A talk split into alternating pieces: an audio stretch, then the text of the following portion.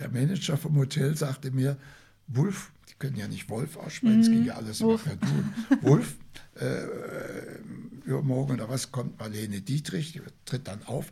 Bitte sprich kein Wort Deutsch mit ihr, denn sie hasst die Deutschen. Gut, also Marlene Dietrich betrifft mit großem Entree da, äh, unsere Halle. Ich gehe also auf sie zu, begrüße sie mit meinem damals auch nicht so tollen Englisch. Das war ja auch noch nicht. Dann guckt sie mich so an mit ihren großen Augen. Sie sind doch ein Deutscher. Wir können doch Deutsch sprechen. Die Dritten, der Podcast, damit nichts verloren geht. Hallo und herzlich willkommen zu einer neuen Folge von Die Dritten, damit nichts verloren geht. Mein Name ist Sabrina Andorfer. Seit Herbst 2019 treffe ich mich nun schon mit Menschen ab 70 Jahren, um mit ihnen hier in meinem Podcast über ihre Lebensgeschichte zu sprechen. Ich möchte dieser Generation nämlich eine Stimme geben. Was war, was ist, was bleibt und was noch kommt. Ich möchte, dass diese Menschen ihre Lebenserfahrung mit euch und mit mir teilen, damit wir für unser Leben etwas mitnehmen können und vor allem, damit von diesen einzigartigen Geschichten nichts verloren geht. Bevor es losgeht, möchte ich euch meinen Supporter vorstellen und das sind heute die Tertianum Premium Residenzen. Für viele meiner GesprächspartnerInnen ist das selbstbestimmte Wohnen ab einem gewissen Alter ein großes Thema. Die Tertianum Premium Residenzen bieten hier eine optimale Lösung für alle Menschen ab 70 Jahren an, und zwar in den Städten Berlin, München und Konstanz. Hier gibt es schöne zwei bis vier Zimmerwohnungen, die die BewohnerInnen ganz nach ihrem eigenen Geschmack einrichten können. Ich war selbst ja auch schon an allen drei Standorten vor Ort und könnte mir das für meine Großeltern zum Beispiel ja schon sehr gut vorstellen. Details findet ihr unter www.tertianum-premiumresidences.de. Vielen Dank für die Unterstützung und nun zu Wolf Dietrich, Freiherr Speck von Sternburg. Ja, richtig gehört. Ich durfte für diese Folge nach München reisen und einen waschechten Baron mit einer sehr langen Familiengeschichte treffen. Wolf Dietrich wird 1935 im damaligen Stolp in Hinterpommern geboren, also im heutigen Polen. Er ist das älteste von insgesamt vier Kindern und hatte, wie er selbst sagt, eine traumhafte Kindheit. Mit seinem besten Freund, dem Kutscherssohn Paulchen, war er bis zu dessen Tod über 80 Jahre lang sehr eng befreundet. Wolf Dietrich selbst ist inzwischen 87 Jahre alt und hat so einiges miterlebt. Unter anderem eine beschwerliche Flucht 1945 mit einem Anblick, ja, den er nie vergessen wird. Nach Kriegsende verschlägt es ihn dann als jungen Mann zunächst nach Peru und dann in die USA, Dort trifft er, wie gerade schon gehört, Weltstars und berühmte Persönlichkeiten, wie eben Marlene Dietrich oder sogar John F. Kennedy und dessen Frau, kurz vor JFKs Ermordung. Später in den 90er Jahren gründet Wolf Dietrich die Maximilian Speck von Sternburg Stiftung, benannt nach seinem Ur-Urgroßvater. Der war nämlich erfolgreicher Kaufmann aus Leipzig. Was es mit dieser Stiftung und der Kunstsammlung wirklich Besonderes auf sich hat, das hört ihr jetzt. Wer vor dem Gespräch mehr über Wolf Dietrich, sein Leben und die Stiftung erfahren möchte, der kann natürlich entweder jetzt direkt oder nach der Folge einen Blick in die Shownotes werfen. Dort habe ich nämlich einige interessante Infos für euch verlinkt. Ich danke Wolf Dietrich sehr für sein Vertrauen und wünsche euch jetzt ganz viel Spaß. Hallo und herzlich willkommen. Wolf Dietrich, Freiherr Speck von Sternburg. Schön, dass ich Sie ja heute zum Gespräch bitten darf. Gerne, kein Problem. Ihr Name. Würden Sie sagen, der ist in Ihrer Lebensgeschichte eher Fluch oder eher Segen? Beides. Ich würde sagen beides. Er hat, äh, manchmal hat er seine Vorteile, äh, aber er kann auch ganz große Nachteile haben. Ähm, es kommt ja auch immer auf den Menschen drauf an, denke ich mir immer. Nicht? Äh, äh, ich habe mich daran gewöhnt. Äh, ich schmunzle, schmunzle innerlich manchmal, wie man mich anspricht. Klar, das verstehe ich ja auch. Was sollen die Menschen mit so einem äh, langen, adligen Namen, der auch noch aus zwei Teilen besteht, äh, weil es zwei Adelsprädikate sind, die meine Vorfahren mal bekommen haben. Und ähm, Sie kennen ja wahrscheinlich die Gesetzgebung. 1918 ist ja der Adel in Deutschland abgeschafft worden, aber muss Bestandteil des Namens sein. Das heißt, dass man im Pass komplett den ganzen Namen führen muss aber im wahren Leben das ja nicht braucht und ich habe das auch nie getan, ähm, auch in meinem Berufsleben. Äh, ich habe mich eigentlich immer nur Wolf von Sternburg genannt, ähm, aber also alles andere weggelassen. Äh, mein einer Bruder Wilhelm, äh, der Historiker ist und Journalist ist, ähm, wie Sie auch, äh, der nennt sich auch nur Wilhelm von Sternburg, mhm. um auch vielleicht ähm, da ein bisschen das abzubauen. Aber die, der Gesetzgeber sagt eben, es muss heute komplett der Name bestehen bleiben.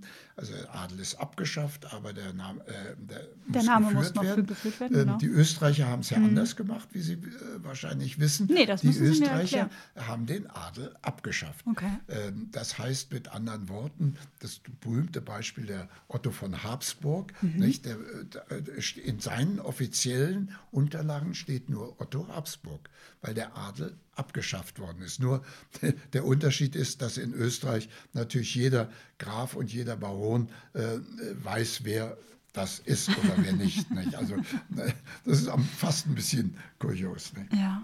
Total, total spannend.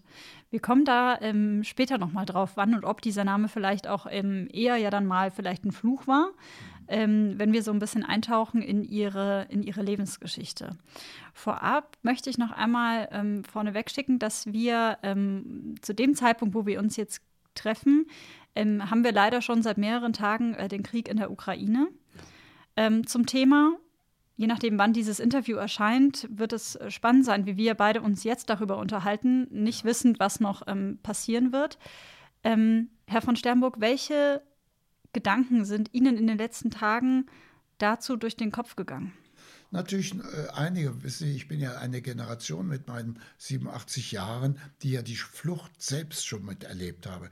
Äh, äh, ich bin ja in Hinterpommern geboren, auf einem äh, Besitz äh, meiner Eltern und ähm, wir mussten 1945 fliehen. Meine Mutter mit vier Kindern, wo die jüngste, meine Schwester, ein Monat alt war. Mhm. Und ähm, wir mussten genauso wie in der Ukraine heute natürlich äh, das Haus verlassen äh, mit Handkoffer ungefähr in der Hand und sind geflohen, sind von den Russen eingeholt worden auf der Flucht und waren dann ein Jahr unter russischer Herrschaft. Äh, meine Mutter war dann Putzfrau äh, äh bei dem russischen Kommand äh, Kommendator. Mhm. Der wusste, der Kommandar, Kommandar äh, der wusste gar nicht, wer meine Mutter war, Gott sei Dank natürlich. Ne? Mhm. Ne? Und ähm, das bringt natürlich jetzt diese Erinnerungen wieder auf. Nicht? Ich sehe noch heute auf der Flucht, dass wir mal durch einen Wald durchfahren mussten mit einem Treckwagen und da hingen eben an den Bäumen äh, drei äh, aufgehängte Soldaten. Mhm. Wahrscheinlich haben die äh, äh gegen Widerstand, gegen den Krieg äh, und dann wurden die sofort aufgehängt. Das mhm. sind Bilder, wissen Sie, die äh, behalten Sie natürlich. Wie alt waren Sie, als Sie diese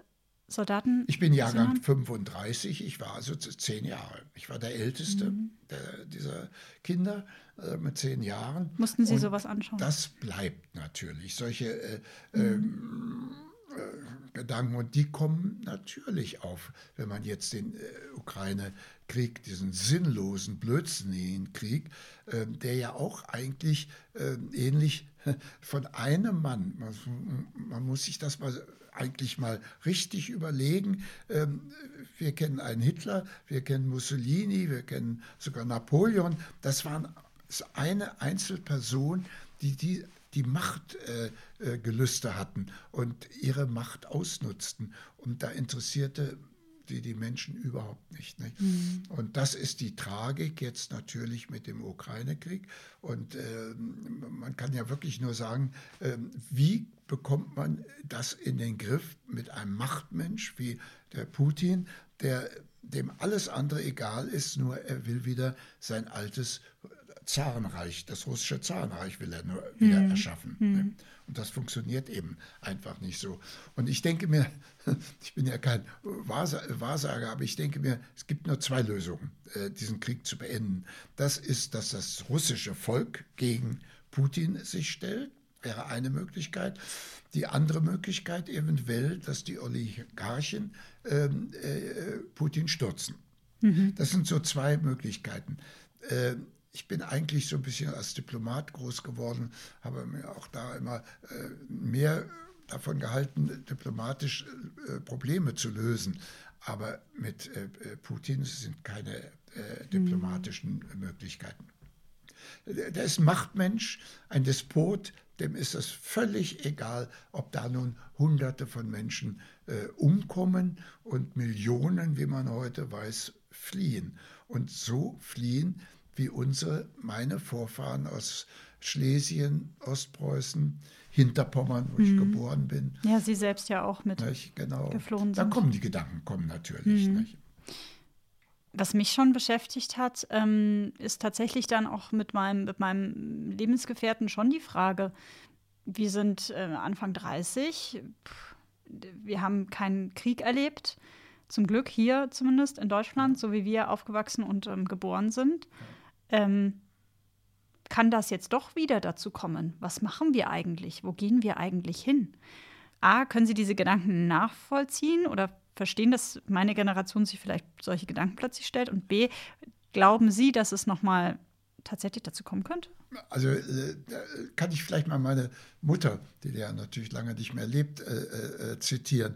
Meine Mutter hat äh, äh, gesagt, nach, nach der Flucht, nachdem wir nun alle dann irgendwann mal gerettet worden sind, wenn mir jemand gesagt hätte vorher, dass ich das durchmache, ein Jahr Flucht mit vier Kindern, mit vier kleinen Kindern, dann hätte ich ganz klar gesagt, das kann ich nicht, das schaffe ich überhaupt nicht. Äh, Sie müssen sich ja vorstellen, meine Mutter äh, hatte Personal zu Hause, äh, war auch ein bisschen verwöhnt dadurch ähm, und musste von einem Tag zum anderen, das dürfen Sie auch nicht vergessen, genau wie heute in der Ukraine, von einem Tag zum anderen ähm, in die Flucht und Ihre Frage beantworten der 30-Jährige oder die 30-Jährige, die wird es genauso schaffen, ganz egal wie die mhm. Situation sein wird. Aber wenn man es tun muss und machen muss, dann ver verkraftet man ja viel mehr, als man selbst vorher ähm, äh, meint, es machen zu können.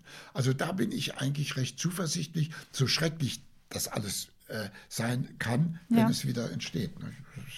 Mhm gibt mir gerade ein gutes Gefühl, wenn ich das aus ja, ja, äh, nein, ihrem, ihrem, ihrem ich auch schon. Ne, wenn ich das so von Ihnen höre. Wenn man da ein bisschen mit einem äh, natürlich Positivum, das kann man ein bisschen auch als naiv äh, auslegen, an die Sachen rangeht, schafft man das. Mhm.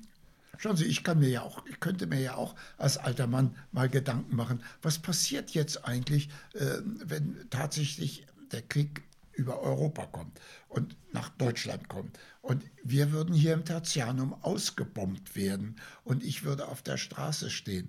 Da würde ich genauso wie meine äh, Mutter argumentieren, das kann ich mir heute überhaupt nicht mehr vorstellen, aber ich würde es sicher auch schaffen. Das ist schon bemerkenswert, auch zu was der Mensch dann auch fähig ist. Ne? Ja, natürlich. Hm. Das ist äh, gar keine Frage. Ne? Hm. Ja. Hm.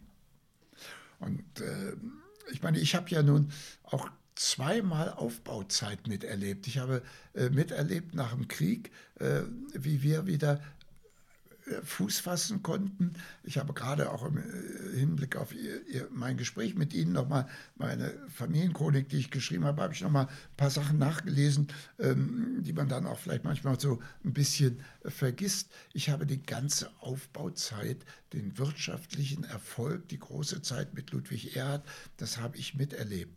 Dann kam 1990 die Wiedervereinigung mhm. und ich habe erneut einen Aufbau miterlebt. Wenn man das mal so, das war zwar nicht so schlimm, dass alles kaputt und zerstört war in der DDR-Zeit, aber es war eben ein kommunistisches äh, äh System äh, oder Unrechtsstaat. Ja. Ne? Und das musste auch von neuem mhm. aufgebaut werden. Ich habe das mhm. also zweimal auch mitgemacht. Mhm.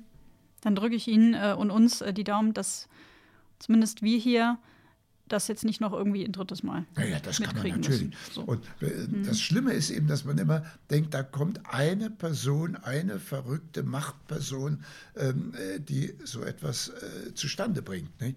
Mhm. Das ist irgendwie, ja. Aber sie brauchen natürlich auch Mitläufer. Ja. Die können ja nicht alleine existieren. Exakt. Ne? Irgendwer hat dann immer mit was von. Ja, natürlich. Sonst ne, wird es ja auch nicht funktionieren.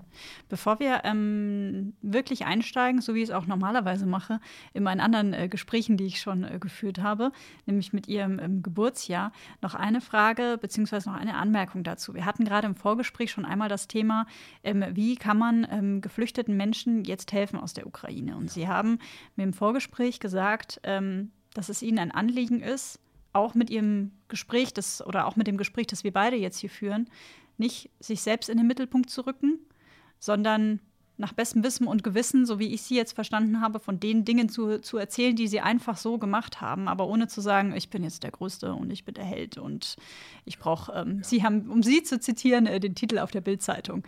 Ähm, was sind denn da so Ihre Gedanken dazu gewesen ähm, mit den Menschen naja, in der glaube, Ukraine? Äh, das lernt man. Ähm, äh, ich äh, habe äh, meine Eltern, da habe ich sicher das erste gelernt, die ganz bescheiden, auch nach dem Krieg, nachdem sie alles verloren hatten.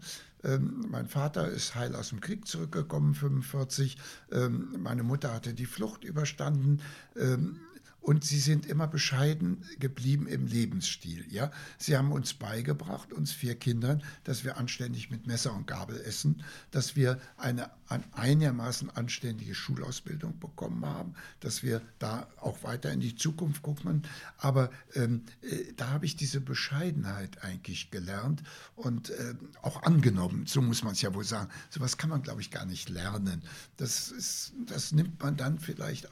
Und so sehe ich auch meine Geschwister in der mhm. heutigen Zeit, nicht? Mhm. dass sie äh, alles ganz normale Menschen, normale Bürger und Bürgerinnen äh, äh, sind und auch so leben. Mhm. Und gleichzeitig hatten Sie ein Telefonat mit Ihrem Neffen, wenn Sie darüber sprechen möchten, ähm, wie Sie jetzt Menschen auch helfen können. Naja, das tut ja jeder. Mhm. Äh, auch hier im Tertianum haben wir auch eine große Sammlung gemacht. Äh, äh, nicht nur unbedingt mit Kleidung. Ich bin zum äh, DM gefahren und habe also eine große Tüte mit äh, Kosmetikas und Zahnpasta und so weiter gekauft. Das haben, äh, ist hier gesammelt worden im kleinen Stil. Aber auch, ich lerne ja auch viele Menschen kennen, die dann mehr Möglichkeiten haben und im großen Stil. Und ähm, in Leipzig haben wir ja nun auch ein, ein großes Schloss zurückgenommen und ähm, äh, da haben wir uns auch jetzt überlegt, wir werden eine zwei Familien äh, äh, aufnehmen. Das erinnert mich auch an meine Zeit als Kind. Nicht? Auf der Flucht sind wir natürlich auch aufgenommen worden von Menschen, die wir überhaupt nicht gekannt haben nicht? und die sich um uns gekümmert haben. Es läuft parallel einfach auf die Weise. Und dann denke ich mir, ist sowas eine Selbstverständlichkeit. Schauen Sie, ich sitze doch hier jetzt, hm, äh, ich kann mir das nun finanziell ähm, äh, erlauben, sitze in einem super Haus, ich bekomme ein hervorragendes Essen, äh, ich werde hier betreut. Ähm, äh, und da gibt es nebenan Menschen, äh, die mit zwei Kindern auf dem Arm, die Mutter, äh, ohne irgendetwas steht und der Mann dazu, der muss im Krieg bleiben mhm. und führt Krieg. Ne? Also das sind ja so Kontrastsachen, ähm, dass das eigentlich eine natürliche Sache sein müsste, dass man, soweit man es kann, äh, dass man hilft. Ne? Ja, die Türen öffnet und die, und die Leute reinlässt. Selbstverständlich. Mhm. Ne? Mhm. Sie haben das gerade in einem Nebensatz erwähnt, dass Sie ein äh, Schloss zurückgenommen haben. Wie, ja, das, das, wie, das, wie das kam, ja, darauf, kommen, da, wir, darauf kommen, wir, kommen wir gleich noch, weil ähm, ich, muss, ich muss so ein bisschen äh, äh vorneweg schicken, dass für mich hier gerade so ein kleiner Mini-Traum in Erfüllung geht, weil ich am echten Schlossherrn gegenüber sitze. Ich finde das gerade so ein bisschen verklärt romantisch. Naja, aber ich bin genauso ein normaler Mensch wie Sie, äh, wie Sie, hoffe ich auch. Also, äh, äh nicht, das äh, ich habe sie verstanden, kann auch damit leben, aber. ich finde das trotzdem irgendwie gerade mal cool, weil das ja, das sind ja so, so Einblicke, die, die hat man ja auch oftmals nicht. Man fährt dann da vorbei an alten Ruinen oder an alten Schlössern und denkt sich, uh, wem gehört das denn? Oder oh, wie, ne, wie, ist das hinter diesen Mauern? Ja, ne? Aber ich könnte Ihnen jetzt natürlich einen langen Roman erzählen, äh, äh was auch die Nachteile eines Schlossherrn sind, denn äh, da kann man immer nur reparieren und machen und tun. Wenn Sie oben am Dach angekommen sind, dann fangen Sie unten äh, im Parterre wieder an, weil da auch schon wieder neuer Schaden entstanden ist. Also dieses Natürlich gibt es äh, äh, Neuschwanstein hier in Bayern, ein Ludwig II, der äh, Schlösser gebaut hat und so. Das sind aber Ausnahmen. Ja. Äh, der normale Schlossherr, äh, der hat, das ist ein, Natürlich, klar, so ein bisschen Tradi Familientradition. Nicht? Diese äh, Schlösser sind ja oft in Familien über Generationen und da hat man eine Verpflichtung. Und das ist auch mit meinem Leipzig nach der Wende. Es ist ja unser Hauptfamilienbesitz gewesen. Den haben wir zurückgenommen. Auch gar nicht alles so einfach, aber äh, da habe ich mich auch eigentlich ein bisschen der Familie gegenüber verpflichtet gefühlt. Ne? Das ist eine Selbstverständlichkeit. Glauben Sie nur nicht, dass da alles äh, äh, äh, wunderbar äh, äh, ist. Nicht? Ich, meine, ich, ich, muss genauso da arbeiten ähm, wie jeder andere. Nicht? Und, oh ja, wenn nicht sogar, vielleicht sogar nicht, Aber ich kann ja. wiederum einem kleinen Dorf, wir kommen ja aus Leipzig, das ist 20 Kilometer entfernt, der Ort Lütschena, man kann auch dem Ort eine gewisse Tradition äh, die so ein Ort eben einfach hat, äh, ein bisschen fördern und, und auch Selbstbewusstsein geben. Nicht? Das, ist ja, das ist ja auch alles ein bisschen verloren gegangen. Ich erinnere mich, als ich 1990 das erste Mal äh, nach Leipzig kam und ich kannte ja niemanden. Und ich war Erbe dieser ganzen Sache als Ältester. Und da kommt als erstes die Freiwillige Feuerwehr aus unserem Dorf ja, lieber Baron, jetzt sind Sie zurück, jetzt müssen Sie sofort die Schirmherrschaft übernehmen und wir kleiden Sie ein in Uniform und ich wurde zum Ehrenbrandmeister ernannt. Äh, mein Leben hat ja nun hier in der Stadt, in München, stattgefunden, wo mir sowas natürlich sehr fern lag. Und ich dachte auch erst, was soll denn das? Ich in Uniform, wenn hier ein Haus brennt, ich bin in München, brauche vier Stunden, bis ich da zum Löschen da Macht bin. ja gar keinen Sinn. Bis ich kapiert habe, bis ich kapiert habe, ja. wie wichtig das für den Ort war. Mhm. Da, äh, äh, dass sie wieder den, den äh, den, den, Schlossherrn oder wie immer man äh, ein, mich da bezeichnen will, dass der wieder da ist und meine Vorfahren das übrigens auch alle gemacht haben. Ja, ne? ja. Und man hat dem Menschen dort auch in der neuen Freiheit wieder das Gefühl gegeben, dass sie wert sind. Und so ging es nicht nur mit der Feuerwehr, mhm. auch mit anderen ähm, äh, Institutionen in dem Dorf, nicht? Ja, äh, ob ja. das der Kirchenvorstand war, ob das äh, eine Schlosskirche dort, nicht? dass man äh, da und da fiel es eben dann auch auf, wenn man nicht in die Kirche ging. Nicht? Ich meine, mhm. nicht, äh, da, das hat alles so seine Vor- und, Vor und Nachteile. Da sind wir wieder bei den Vor- und Nachteilen. Ne? Ja. Kommen wir einmal, ähm, Herr von Sternburg, in Ihre, in Ihre Kindheit. Sie sind, ähm, haben Sie gerade schon äh, angesprochen, ähm, nicht in München geboren, Nein. sondern in Polen, im heutigen Polen, in der Nähe von Danzig. Das liegt so ähm, ja, an der Ostsee. Wenn wir einmal reinspringen ähm, in die Zeit des jungen Wolf Dietrich, wie kann ich mir denn Sie als Kind so vorstellen? Aus den Erzählungen, die Sie ähm, abbekommen haben von Ihren Eltern, waren Sie eher, ich sag mal, der schlaue, umtriebige Älteste, der herumtollte in dem nicht. Ort? Waren Sie Nein. zurückhaltend, schüchtern? Erzählen Sie mal, wie, wie waren Sie so als, äh, als Kind?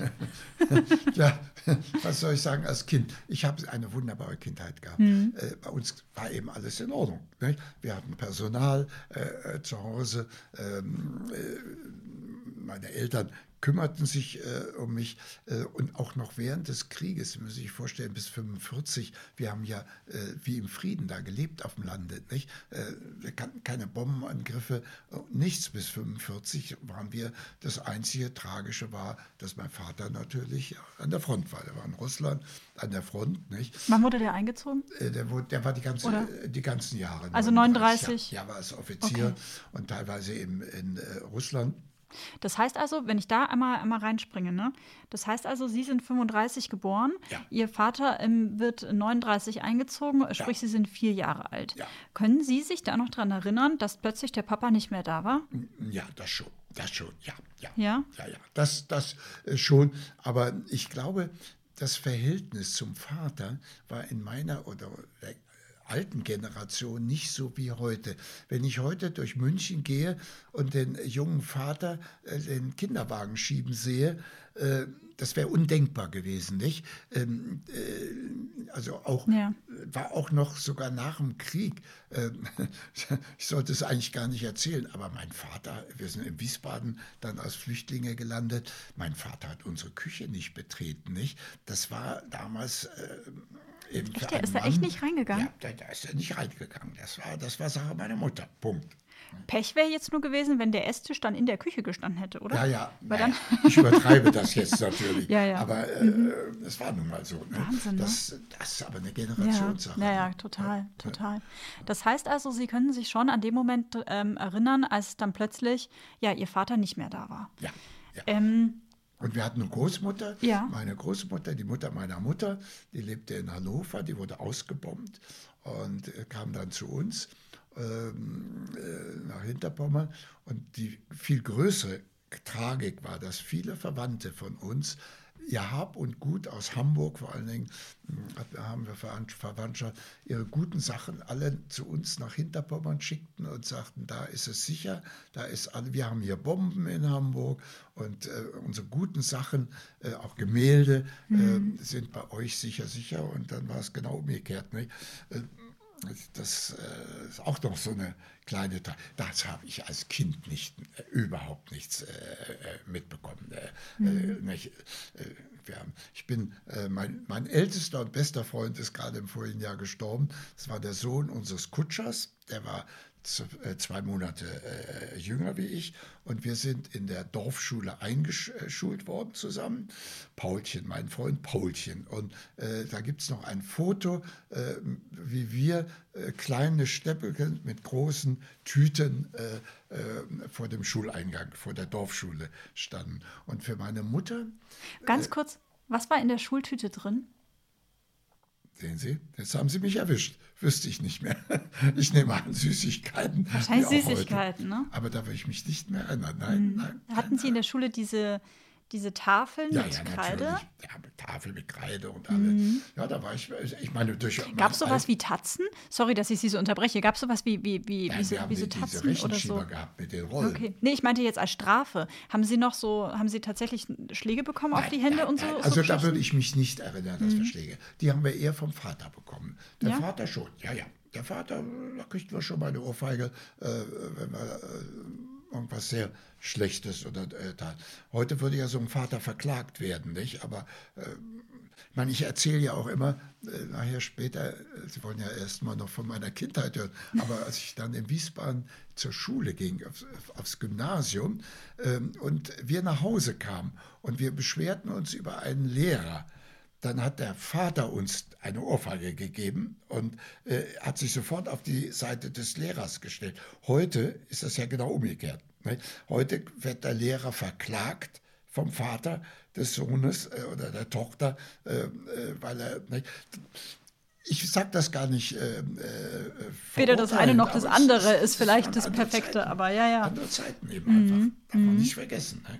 Springen wir rein in Ihre, in Ihre Schulzeit. Wenn Sie sagen, der Vater war so ein bisschen strenger. Absolut. Ähm, Mutter musste immer alles ausgleichen. Ja, das Mutter, heißt, das heißt, wie würden Sie Ihre Mutter charakterisieren? Die würde ich, äh, von der habe ich, glaube ich, sehr viel geerbt. Äh, gutmütig, äh, war sehr großzügig, ähm, wusste auch, was sie machte. Übrigens der rote Faden, von dem ich auch immer in meinem Leben spreche. Ich wusste eigentlich bis zum heutigen Tage immer genau, was ich will. Nur ich habe in Amerika ja studieren können. In Amerika habe ich gelernt, es gibt eben auch zwei, drei Wege, um ans Ziel zu kommen. Wir Deutschen sind ja ganz anders. Äh, äh, äh, wenn, wenn wir mit dem Auto gegen einen Baum fahren, dann geht die Welt unter. In Amerika habe ich gelernt, wenn der Amerikaner gegen den Baum fährt, dann sagt er so what, ich brauche eben anscheinend ein neues Auto, Hauptsache mir ist nichts passiert. Exactly. Ein sehr drastisches äh, Beispiel jetzt. Nicht? Ja, aber es ist schon so. Aber, die Amerikaner sind da, ne? Nicht? Ja. Das ist natürlich, ne? und so habe ich auch meine Schulzeit dann miterlebt. Wir Lehrer, äh, wir hatten auch Respekt vor den Lehrern. Mhm. Ähm, äh, also das muss ich auch immer wieder sagen. Der Lehrer äh, stand eben mit Schlips und Kragen vor einem und äh, ob man ihn nun mochte oder nicht, äh, aber man hatte Respekt. Mhm. Jetzt springe ich noch einmal rein in die, ähm, in die, in die Sache, die Sie gerade erwähnt haben, die, wo mir aber gerade so ein bisschen innerlich die, die, ich sag mal salopp, die Kinnlade runtergefallen ist. Das heißt, ihr bester Freund ist letztes Jahr gestorben. Ja. Paulchen. Ja. Paulchen. Paulchen. Und Sie sind sozusagen ja dann fast, also würde er noch leben, sind Sie sieben, 87 Jahre lang befreundet. Jawohl, 87 Jahre und immer in Kontakt gewesen.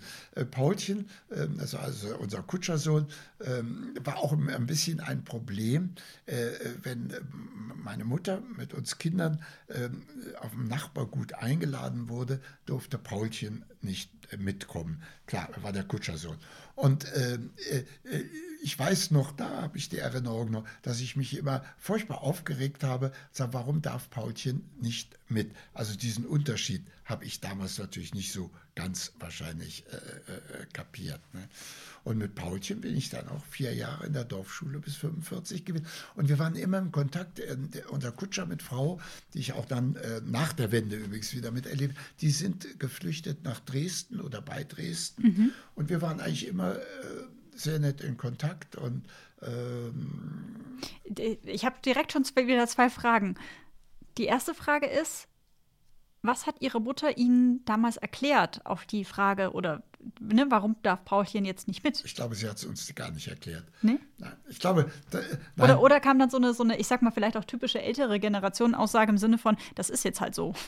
Ja, also das wüsste ich jetzt gar nicht mehr. Mhm. Ich weiß nur, dass ich bitter geheult habe. Warum darf er nicht mit? Später. Aber ohne zu kapieren, warum. Warum? Ja. Heute weiß ich das natürlich. Wenn man Kind ist, dann sieht man die Welt ja oftmals auch mit anderen Augen. Vielleicht auch mit einfacheren Augen. A und B verstehen sich gut, warum darf die Person jetzt nicht mit? Ja, Was hat das mit, äh, mit ja. Herkunft, Stand oder wie auch immer zu tun? Ne? Richtig, ja, ja. Ähm, und die, jetzt springe ich einmal, ähm, ne, nach Kriegs, Kriegsende, als Sie sagten, Sie haben nie den Kontakt verloren und sich wiedergefunden. Ich stelle mir das so vor. Zwei äh, Familien flüchten, werden vertrieben, verstreut. Ja. Ich meine, heutzutage gibt es Internet, ich kann den Namen suchen, ich werde ihn irgendwie finden oder man ist über diverse Plattformen sowieso äh, vernetzt. Ähm, das gab es ja nach 45 jetzt mal nicht unbedingt. Äh, und Telefonnummer, te also wie, also wie geht das? Haben, also, weil Sie Briefkontakt, das ja, war. Aber man hatte doch da gar keine Adresse. Doch, doch. Äh, Oder wie? Äh, äh, Sie müssen sich vorstellen, die Flüchtlinge untereinander haben ja sehr zusammengehalten. Ich weiß auch nach dem Krieg, als mein Vater ähm, äh, auch aus der Gefangenschaft kam, der kam 46 aus der Gefangenschaft, hatten wir Kontakt zu unseren alten äh, Menschen, die auch für uns äh, gearbeitet hatten mhm. oder, oder, befreundet waren, hat, war immer ein Kontakt da, da der entstand einfach automatisch. Ne? Mhm. Ich habe auch noch äh, Wunsch meiner Mutter, mhm. äh, damals äh, lebte da noch, äh, gleich nach der Wende, ähm, sind wir auch bei Paulchens Familie nochmal äh, in, in Dresden gewesen. Ja. Und haben die besucht und das war, ja, und schauen Sie mal, in der Not, meine Mutter ist der Mutter von Paulchen, immerhin die Frau des Kutschers, um den Hals gefallen dass sie sich wiedergesehen haben. Mhm. Also äh, da, da, hat auch, das hat wohl mit Standesgeschichten überhaupt nichts zu tun. Mhm. Ja? Aber eigentlich erst im Nachhinein, oder? Eben, ja. Ich nehme an, das mhm. wird niemals vorher äh, der Fall gewesen sein. Ganz ja. sicher. Ja. ja. Ja, ganz sicher. Kann ich mir das? Ich weiß nicht, ob Sie die Serie gesehen haben, Downton Abbey. Ja, natürlich. Die ja? Ich gesehen. Ja? ja. Ich habe diese, ich liebe die diese ich Serie. Gesehen. Ich fand die so lustig ja, und so gut gemacht. Nicht nur lustig, ich fand sie auch gut. Wissen Sie warum? Weil die ja, Angestellten. Ja, ja, sagen Sie erst. Ich muss mal lustig gerade korrigieren. Ja? weil die mhm. äh, Angestellten genau. unten genau dieselben Probleme hatten wie die äh, Aristokraten oben. Ja. Nicht? In einer anderen Form, aber die Probleme waren genau dieselben. Und so wird es auch in unseren alten Zeiten so gewesen sein. Mhm. Und was ich, also lustig war eher auch dieser britische Humor gemeint jetzt aus meiner. Ja, der ne? kommt nun da, da der ist hinzu, genial äh, in, Ja. dieser, in dieser Serie und aber auch ähm, teilweise ja auch sehr tiefgründig und gesellschaftskritisch Ja. ist das auch gemacht. Ist das wirklich so wie in dieser Serie, dass Sie quasi mit Ihrer Familie oben aufgewachsen sind und dass ähm, Paulchen unten aufgewachsen ist? Paulchen durfte Weihnachten kommen. Und zwar war, war das üblich, dass äh, äh, Weihnachten zu, zu unserem Missfallen äh, wurden erst die Bedienst, äh, die, äh, das äh, Gesinde, also die, die, die Leute, die für uns arbeiteten, die wurden unten im, Hall- in der Halle, im Hallenbereich, kriegte jeder Mutter, hatte für jeden auch im Krieg ein Geschenk.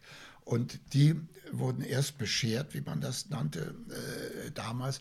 Und dann haben wir äh, ähm, unsere Bescherung gehabt. Die war dann zwar im ersten Stock, aber im Schloss war für diese ganz. Und da war Paulchen natürlich dabei, selbstverständlich. Nein, nein, das war schon. Aber Und auch räumlich so generell, wie man so gewohnt hat?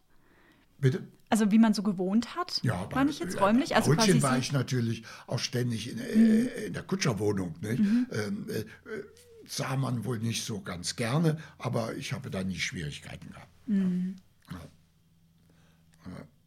Aber diese Bescherung für äh, die Menschen, äh, die für einen arbeiten, heute äh, gibt es das Weihnachtsgeld. Ne?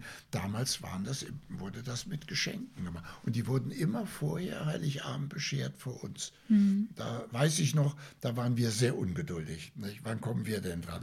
Weil wir ja auch diese Geste des Schenkens an die Mitarbeiter und Mitarbeiterinnen, das haben wir als Kinder auch gar nicht so kapiert, warum das eigentlich sein musste. Ne? Das hat meine Mutter immer hervorragend gemacht. Übrigens wie, äh, wie viele, viele hunderttausend andere äh, aus solchen Familien es auch getan haben. Ja. Und es auch noch bis heute tun. Ich, auch bei meinen westlichen Verwandten, die noch in solchen Häusern leben, äh, ist das auch absolut heute noch üblich. Wenn Sie sagen, Sie und Ihre Brüder waren dann da relativ ähm, ungeduldig oder haben dann darauf gewartet Ja, auf die Geschenke. Ja. Wie würden Sie denn generell das Verhältnis zu Ihren, äh, zu Ihren Geschwistern ähm, beschreiben? Ich meine, der, das jüngste Geschwisterkind kam ja erst relativ spät sozusagen. Das haben Sie gerade vorhin äh, eingangs schon erwähnt. Ähm, wir haben eigentlich immer ein gutes Verhältnis gehabt, aber äh, sind komplett verschieden, äh, auch beruflich nachher auseinandergegangen. Äh, gegangen. äh, jetzt nicht äh, menschlich auseinandergegangen, aber einfach, weil die Interessen anders waren. Nicht? Äh, einer meiner Brüder ist Soldat, äh, aktiver äh, Offizier geworden, der andere ist der Historiker. Äh, ich bin ins Hotelfach gegangen, habe dann in Amerika ja studieren können. Äh, wir sind uns auch sehr lange nach dem Krieg ein bisschen aus dem Wege gegangen, aber aus natürlichem Grund, nicht weil wir uns nicht mochten oder so. Mir kommt gerade eine Frage in den Kopf. Wenn wir, jetzt springen wir in der Zeit wieder nach vorne, nach dem Krieg, nach der Flucht, wenn Sie sagen, wir sind uns ein bisschen aus dem Weg gegangen. A, jeder geht natürlich so seine, seine Lebensgeschichte voran, jeder will irgendwie selber machen und ist es aber gleichzeitig auch das, was einen ja unfreiwilligerweise mit den Geschwistern verbindet, dass man dieselben vielleicht auch traumatischen Fluchterlebnisse teilt, die dann wieder re ich sag mal, traumatisierend wirken oder wo man sich wieder Ja, dran würde- erinnert, wenn man die anderen sieht? Ja, also ich würde das nicht mit traumatisieren. Das Einzige, was ich Ihnen vielleicht beantworten könnte zu diesem Fall, je älter wir wurden, umso besser verstehen wir uns. Meine Schwester mit ihrem Mann äh, war gerade voriges Wochenende hier, besuchten mich hier. Äh, meine Brüder kommen auch ab und zu mit ihren Familien, sehen mal, wie der Älteste sich hier so eingenistet hat. Ähm, und da merke ich in Gesprächen, äh, wenn wir auch in viele verschiedene Ansichten haben, dass man sich doch im Alter immer mehr nähert. Also wir haben nie das Problem gehabt, wie man es ja oft auch in der äh, Boulevardpresse liest, äh, dass sich die Geschwister zerstreiten und machen und tun. nicht? Ähm, auch jetzt die Rückgabe unseres Familienbesitzes an den Ältesten. Ähm, natürlich haben wir Diskussionen gehabt in der Familie, ähm, aber ich habe da nie ernste Schwierigkeiten mit meinen Schwier äh, Geschwistern gehabt. Ich weiß nicht, wie ich diese Frage richtig formulieren soll, aber wenn man als, als Geschwister vielleicht gemeinsame Dinge durchstanden hat, die nicht schön sind, sage ich jetzt mal, das kann ja. ja. in mehreren Familien vorkommen, auf die unterschiedlichsten Art und Weisen. Selbstverständlich. Ähm, psychische Erkrankungen bei den Eltern, Gewalt in der Familie, Fluchtgeschichte und so weiter. Ist es dann so, dass Sie sagen würden, naja, uns hat dieser Abstand eigentlich äh, ganz gut getan, weil ja, immer, wenn sicher, man sich gesehen ganz hat. Ganz sicher. Meine Brüder haben mich immer beneidet, weil ich der Erste war, der aus dem Elternhaus äh, rausging. Ich konnte damals nach Amerika gehen, ähm, da war ich äh, 19, äh, nach dem Abitur gleich. Und äh, äh, klar haben die mich beneidet. Nicht? Äh, der kann in die große Welt. Wir hatten ein bisschen Beziehungen nach Amerika. Ich habe einen Großonkel gehabt, der war deutscher Botschafter zu äh, Zeiten von Ted Roosevelt, ähm, äh, Anfang des 20. Jahrhunderts. Und äh, äh, dadurch wurde ich natürlich beneidet in mhm. irgendeiner Form. Und mein Bruder sagt mir heute noch manchmal, ich habe immer alles äh, abgekriegt vom Vater und du warst ja weit weg.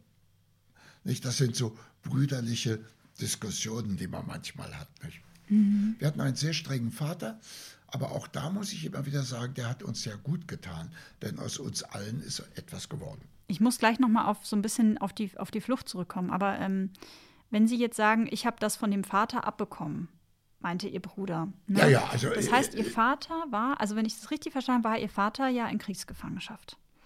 Und er kam dann wieder.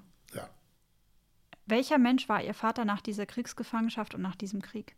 Und was, in Anführungsstrichen, hat Ihr Bruder abbekommen, wenn Sie darüber reden möchten? Ja, ja, ich habe da gar keine Probleme. Mein Vater hatte das Glück, dass er im Widerstand war, ähm, also nicht Nazi belastet war, am 20. Juli. Und, ähm, und er hatte Forst studiert.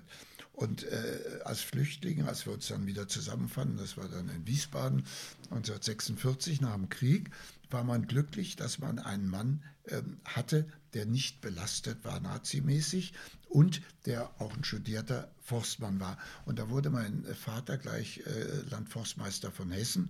Wiesbaden ist ja die Hauptstadt. Daher ist es uns auch da nach dem Krieg eigentlich recht bald wieder ganz gut gegangen. Ja. Mhm. Und, ähm, aber der Vater war natürlich, äh, er war eben der preußische äh, äh, Vater, wie man ihn sich vorstellt. Nicht? Ähm, ich weiß auch gar nicht, wie ich es ausdrücken soll. Er ging sehr streng mit uns aus. Ich hatte vorhin die Bemerkung gemacht, unsere Mutter musste immer viel ausgleichen. Genau. Nicht? Ne? Ne? Also wenn mein Vater auf einem von uns äh, äh, böse war und dann mit der Mutter, die Mutter dabei war, dann sagt er mal, würdest du deinem Sohn mal bitte sagen? Und dann hat meine Mutter geantwortet, es ist aber auch dein Sohn. Nicht? Also solche, kann man humorvoll nehmen, nicht? aber solche Gespräche. Bei dem Moment ist es dann nicht so lustig, ne? Ja, ja, im Moment nicht. Heute kann man darüber schmunzeln. Ne? Naja. Ne? Aber diese strenge Erziehung, auch auf dem Gymnasium, ich muss es immer wieder sagen, auch auf dem Gymnasium, äh, das war nicht die schlechteste Erziehung. Hm, hm. Wie war Ihr Vater denn, ähm, denn charakterlich? Also hatte er mal aus dem ja, also vom Krieg erzählt, von seinen Erlebnissen nein, erzählt. Nein, das später. war eben das Problem. Ähm, das war das Problem der ganzen Generation. Obwohl mein Vater im Widerstand war, hat er nach dem Krieg immer behauptet vom Holocaust und von diesen Sachen. Das haben wir äh, äh beim Heer überhaupt nicht mitbekommen. Ähm, äh, das habe ich immer angezweifelt, würde ich heute auch noch anzweifeln. Natürlich haben die das gewusst, nicht, nicht vielleicht in der Größenordnung, äh, denke ich mir. Äh, warum wurde nicht gesprochen? Auch auf dem Gymnasium. Ich bin ja in 50er Jahren noch zur Schule gegangen, da war das überhaupt gar kein Thema. Äh, für mich war es ein Thema, als ich nach Amerika kam. Kann ich Ihnen ja daher mal erzählen. Ähm, und, äh, aber äh, in der Situation, entweder haben die Väter, und das ist nicht nur mein Vater, die Väter von damals haben entweder sich geschämt, darüber zu sprechen, denke ich mir. Mhm. Und dann vergessen Sie bitte nicht, dass noch in den 50er Jahren äh, viele äh, eben doch noch alte Nazis waren und auch behauptet haben, sowas hat es gar nicht gegeben. Ja, das ja, darf man auch nicht ganz vergessen. Und die äh, äh Leute vom 20. Juli, ähm, da hatte mein Vater auch große Schwierigkeiten mit diesem Attentat, ähm, dass die Leute vom 20. Juli ja auch nach dem Krieg noch äh, verpönt waren und als Verräter bezeichnet wurden. die wurden teilweise nach dem Krieg, äh, die es überlebt haben, den 20. Okay. Juli, Ja. äh, wurden in 50er Jahren noch als Verräter teilweise äh, bezeichnet. Nicht? Aber, äh, das ist ja immer, was ich sage, man muss sich mal in die Zeit hineinversetzen. nicht? Jetzt müssen wir einmal einen, einen kleinen Einschub machen. Wir haben ja, oder ich habe HörerInnen, die sind Anfang 20. Wenn denen der 20. Juli nichts sagt, wie würden Sie das erklären? Ich würde wahrscheinlich erstmal ganz äh, normal sagen, das waren eins der vielen Attentate, die misslungen sind, um Hitler äh, umzubringen. Äh, man muss ja fast an sowas jetzt mit Putin denken, äh, den Mann muss man elimentieren. Deshalb sage ich jetzt nicht, dass er äh, gleich umgebracht werden muss, aber er muss elimentiert werden. Und das haben sich die Leute vom 20. Juli auch gedacht. Äh, erschwerend kam hinzu, äh, zum 20. Juli. Hitler konnte ja mit dem Adel nichts anfangen. Das waren ja grundsätzlich seine Feinde. Und da haben dann nach dem 20. Juli ähm, die Gerichte, damals der berühmte Feißler, der Staatsanwalt, hat äh, viele Adlige auch zum Tode verurteilt, die gar nichts mit dem 20. Juli zu tun hat, aber die für Hitler unangenehm waren. Er hat also genau das getan, was im Grunde genommen Putin heute auch tut. Alles die, die ihm unbequem sind, Wegschaffen. ihren Beruf, ihre Journalisten, die sperrt er ein, weil sie ihm unangenehm sind. Oder er lässt Gesetze, dass man nicht mehr berichten darf. Böses ja. gemacht hatten. Man kann es fast mit diesem Fall, den ich gerade erzähle, ein bisschen vergleichen. Ja, es ist, es ist irgendwie, will man da gar nicht, ja. Also wenn man den Luxus hat, mal nicht drüber nachdenken zu können, äh, will man gar nicht drüber nachdenken, weil das irgendwie echt, Also was ich als Kind also äh, sehr noch in Erinnerung habe, naja, da war ich auch schon neun Jahre, ähm, äh, mein Vater als Forstmann mh, hatte ja sehr viele Yachtgäste da in Hinterpommern und da, und da waren eben auch so Leute wie Stauffenberg und so weiter zur Yacht. Und ähm, als das Attentat dann war, dann musste meine Mutter, wurde nach Berlin beordert und wurde befragt, was beim Tisch gesprochen wurde. Und zwei unserer Mädchen, wurden auch nach Berlin beordert und wurden verhört, was denn beim Mittagessen oder Abendessen, als diese Leute da waren, gesprochen wurde. Ne? Also, aber das sind Sachen, äh, die kann man eigentlich nur erzählen, wenn man sie selbst miterlebt hat. Und äh, das sind schon Erinnerungen. Das weiß ich noch genau, wie meine Mutter völlig verzweifelt da nach Berlin fuhr. Ne? Also in Tränen aufgelöst, völlig verzweifelt? Oder? Kann man fast sagen. Ne? Ja? Naja, ich, ich denke mir, es ist schrecklich, ja, natürlich. Das heißt, der Mann im Krieg, Ja, und der war abgesichert. Wissen Sie warum? Weil die Generäle unter sich äh, zusammengehalten haben. Und der war ja in Russland. Also sie konnten ihn gar nicht, ach so, ja gut, der konnte, ja genau. konnten, sie ja. konnten ihn ja gar nicht äh, verurteilen. Das war ja nur alles, bitte denken Sie dran, das Attentat war im Sommer 44, also es war ja schon der Krieg eigentlich langsam vorbei. Ne? Ja, ja. Da, da sind viele, nicht? Da gibt, hat ja auch nach dem Krieg noch viele gegeben, die direkt mit dem Attentat zu tun hatten, äh, die es überstanden haben. Pfarrer Niemöller, Pfarrer Niemöller, der war daher in Wiesbaden übrigens bei uns Pfarrer, äh, die, die haben auch effektiv mitgemacht. Nicht? Und die haben Glück gehabt. Ne? Wenn Sie sich da als neunjähriger Junge so dran erinnern, dass Ihre Mutter da hinfahren musste, gab es dann, also kann ich mir das so vorstellen, dass es einen, einen, einen Abschied gab, eine Umarmung gab, dass Sie mit Ihren Brüdern Nein, äh, an der Treppenstufe nein. standen und Ihre Mutter rauschte ab Nein. und Sie wussten nicht, was Nein, passiert glaube, mit der Mama oder wie? auch, Nein, ich glaube, das habe ich auch nur so für mich aufgenommen. Aber äh, äh, diese Emotionen oder äh, dass man sich um den Hals fiel und um Gottes gut, dass du zurück bist. Nein, nein, das äh, würde ich sagen, ne, war sicher nicht der Fall. Ne? Aber es sind so meine Erinnerungen. Ne? Ja. Wahnsinn. Wenn wir einmal in diese Zeit reingehen, 44, 45, Sie sind neun Jahre alt, ähm, können Sie sich erinnern, dass Ihre Mutter zum Beispiel ähm, Radiosender gehört hat, die man vielleicht eher nicht hören sollte? Man durfte sie ja nicht hören. Ich glaube, das war genau Genau, man durfte sie nicht hören und- ich nehme fast auch an. Ja, nicht? ja, ja, man durfte sie nicht ja. hören. Ich habe das gerade ein bisschen nett, nett formuliert sozusagen. Äh, also im- im- also haben, Politik sich... würde, wurde mit uns Kindern eigentlich nicht gesprochen. Nee, ne? Und wenn wir Besuch hatten, äh, haben wir am Katzentisch sitzen müssen in, im, im, Esszimmer. Ist das der separate Wissen Sie, Tisch? Ein Katzentisch? Der Kindertisch sozusagen? Der Kindertisch. Wir wurden an den Katzentisch gesetzt. Hatte ich tatsächlich auch bei meiner Familie früher. Das, ja. Also, obwohl Ja. wir jetzt nicht in einem Ja, so einer kleinen Wohnung ge- aufgewachsen sind, aber das ist ja wurscht. An den Katzentisch wurden wir gesetzt. Daher haben wir also von der Politik eigentlich nichts Richtiges. Nein, nein, Mhm. nein, nein. Das muss ich schon sagen, eigentlich nicht. Ihr Vater hatte wahrscheinlich ja auch Urlaub bekommen, weil ansonsten wären ja, ja, ihre. Geschwister nicht Natürlich. ne, en, Ja, also natürlich. entstanden.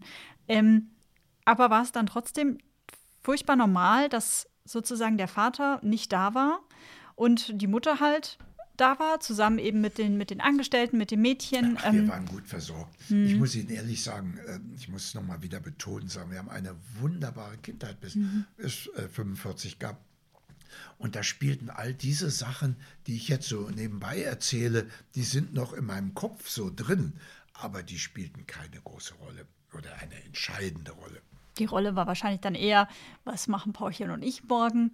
Welchen Genau. Quatsch stellen wir Sie sagen eventuell an? Was stellen wir an? Aber selbstverständlich. Haben Sie mal irgendwas Schlimmes angestellt mit Paulchen, wo Sie richtig Ärger bekommen Äh, nein, haben? eigentlich nicht. Nein, ich, ähm, nein, Oder nein. jemand einen bösen Streich gespielt oder so?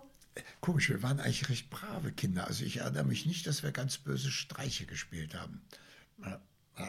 Man hat ja immer noch manchmal so dieses Bild von Max und Moritz, habe ich zumindest vorgelesen Ja, bekommen. ja. Nee. Was ja eigentlich furchtbare Erzählungen sind. Ne? Wenn Ja, man das so als. Erwachsener liest, dann denkt man sich so, Übertrieben. Die werden ja auch oft dann übertrieben, denke ich mir. Aber komisch, ich erinnere mich nicht an, dass wir ganz böse Streiche Mhm. äh, äh, geführt haben. Ich weiß nur, einmal habe ich einen Streich, da wurde ich sehr bestraft. Das war dann nach dem Krieg. Wir haben Verwandte in Schleswig-Holstein, in Damp. Und ähm, da sind wir das erste Mal überhaupt nach dem Krieg, war vielleicht 47, 48 sind wir. Ähm, ähm, das Gepäck wurde von Wiesbaden aus per Zug geschickt und wir wurden alle in einem kleinen Volkswagen, den mein Vater hatte. Unfasslich überhaupt. Mutter saß vorne, wir vier Kinder. Mutter hatte natürlich die Schwester auf dem Arm. Fuhren wir also zu unseren Verwandten. Und ähm, da gab es auch einen Sohn in meinem Alter. Und äh, wir hatten be- beide zu der Zeit natürlich keinen Führerschein, nichts. Und dann haben wir geklaut aus, dem, äh, äh, aus der Garage des Vaters ein Auto und sind damit durch die Gegend gefahren oha. Und haben es brav wieder zurückgebracht. Ich weiß gar nicht mal, äh, äh, ich bin ein Stück gefahren, er ist auch ein Stück gefahren. Aber irgendwie ist das rausgekommen und das war furchtbar. Da wurden wir wirklich, ich würde jetzt fast sagen, verprügelt. Wurden wir natürlich nicht, aber, aber da kriegten wir. Aber es ging schon in die Richtung. Das war so eine, äh, die waren da entsprechend. Ne? Beide Väter, nicht? mein Onkel und Vater, und das war eine große Aufregung. Oh, oh. Waren Aber- das die Brüder? Oder war das der. Nein, nein, das ist nee, ein das Onkel waren. gewesen. Das ist ein Onkel gewesen. Äh, Also ihr Onkel, aber was der, was der und mein Bruder. Vater hat das mitgekriegt, ja. Und was der Bruder, also was der Bruder von ihrem Vater oder was der Bruder Nein, von der Sohn, ihrer Mutter? der Sohn, der Sohn dazu. Ah ja, okay. Der Sohn zu ja. dem Onkel. Ne? Okay, ja, ja. Zu ja. dem. Ja, ja, also gut schön. Wenn Sie das als Streich bezeichnen wollen, ja, okay. ja. Also, aber gut, wie alt waren sie denn da? Da waren sie, wie alt? Das war nach dem Krieg, haben sie gesagt. Das Da war dann sie Krieg, so da mit war ich so 12, 13, 13? 14. Ne? Ja. Ja. Ja, war auch so die Ja, Zeit, ja. man sowas vielleicht Gibt's heute auch, machen. man hört ja auch heute, dass äh, ein 14-Jähriger dem Vater das Auto stiehlt und äh, leider dann oft auch endet das mit einem Unfall. Ne? Ja. Ja. Aber da war es so auf dem Lande, da konnten wir gar nicht irgendwie mit jemand anders zusammenkommen. Außerdem in der Zeit hatte kaum jemand ein Auto. Ne? Kommt ja auch ja, ja, ja. Wenn wir einmal in den Moment reinspringen, als Sie dann mit Ihrer Mutter und mit Ihren Geschwistern fliehen mussten.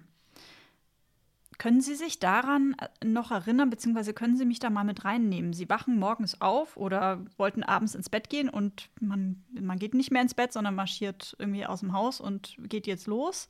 Nein, Oder wie, nein, wie es kann ich mir das vorstellen? Was besser organisiert? Man hatte vielleicht eine Kutsche oder es gab noch Züge, die Ja, ich will fuhren. Sie jetzt nicht damit langweilen, es lief natürlich komplett anders. Ähm, äh, mein nächster Bruder und ich, wir beiden Ältesten, äh, wurden äh, mitgenommen ähm, äh, mit sogar einem Auto. Damals dieser Besitz gehörte ja zu den Hohenzollern. Da gab es den Prinzen Oskar von Preußen, der, äh, der nahm uns beiden älteren äh, Kinder mit. Mutter konnte nicht durch die Geburt der Schwester und der jüngste Bruder, die blieben auch da. Und dann hatten wir uns verabredet, in Mecklenburg-Vorpommern auf einem Besitz äh, von einer Tante auch dort. Und äh, dann äh, hat der Förster, nein, das hat doch sogar mein Vater organisiert, dass äh, aus dem Krieg, wohlgemerkt, mhm. war noch nicht gefangen, dass meine Mutter äh, nach Danzig äh, transportiert wurde mit dem Kind und den einen Bruder. Ja. Und dann sind sie Gott sei Dank nicht, was geplant war, auf diese Gustloff äh, äh, rausgekommen. Ja, die ist ja, ja gesunken ja, genau, ja. mit äh, Hunderten von Passagieren.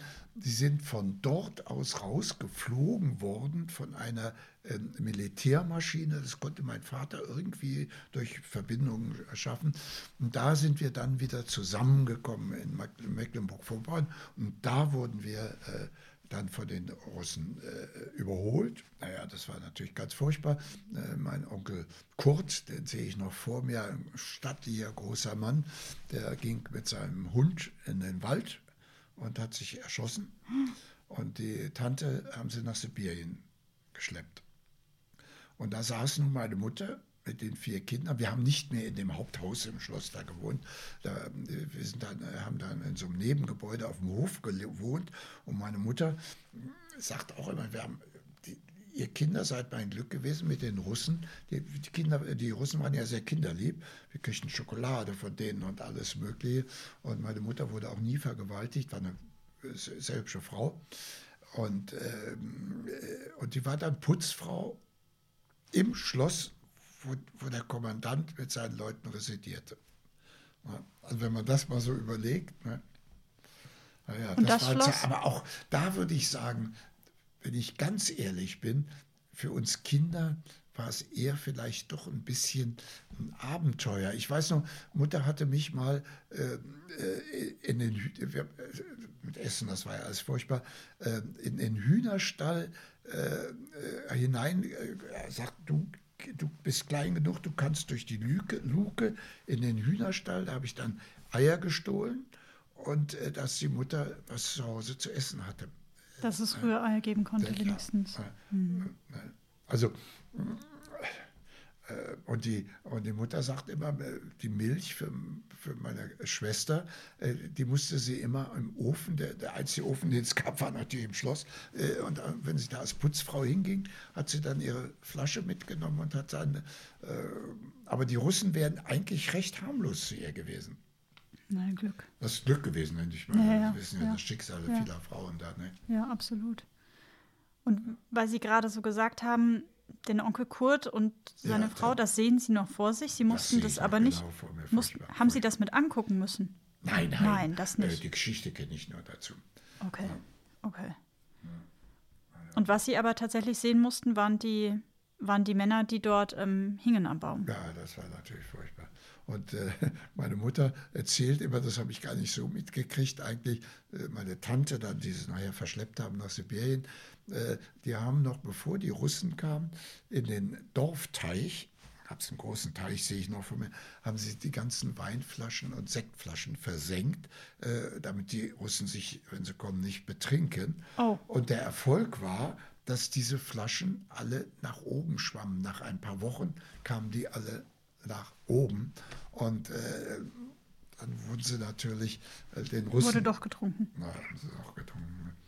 Also das sind so Geschichten, die man sich jetzt vielleicht so ganz äh, lustig erzählt, aber man muss sich mal in die Situation hineinversetzen. Ne? Das ist alles andere als lustig, ne?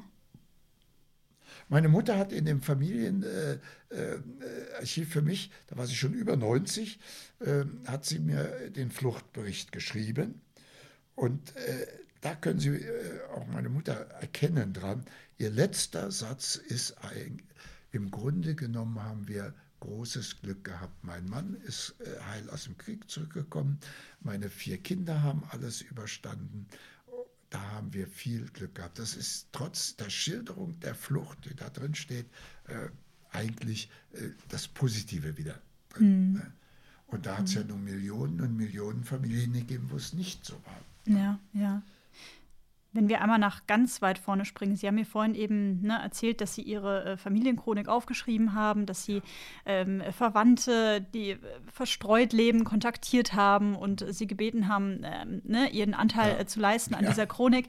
Ähm, haben Sie ähm, in dieser Chronik dann, wenn Sie sagen, Ihre Mutter hat den Fluchtbericht geschrieben, andere Seiten an Ihrer Mutter entdeckt, äh, durch das, was sie damals mit Ü90 geschrieben hat, die Ihnen nicht klar waren? Ganz recht, ja, haben Sie eigentlich ganz recht, ja. Wollen. Sie mich mit Da reinnehmen, schreibt was sie zum Beispiel ja. eine Geschichte ähm, äh, auf der Flucht dann nachher, ähm, äh, dass sie mal irgendwo auch bei Verwandten äh, äh, auch weiß ich, im großen Haus oder Schloss äh, war und da kamen dann die Russen auch ähm, hin und dann wurden sie verjagt und da waren polnische Gefallen, Gefangene auf dem Besitz und ähm, da hätte es eine Polin, das beschreibt sie eigentlich sehr nett, eine Polin gegeben, die äh, da geschlafen hat in einem Bett und hat Mutter mit dem Baby gesehen und ist aus dem Bett raus und hat der Mutter gesagt, jetzt leg, leg dich da mal hin mit dem Kind und ruh dich erstmal aus. Und Mutter schreibt, sie hätte noch nie und äh, ein so wunderbares,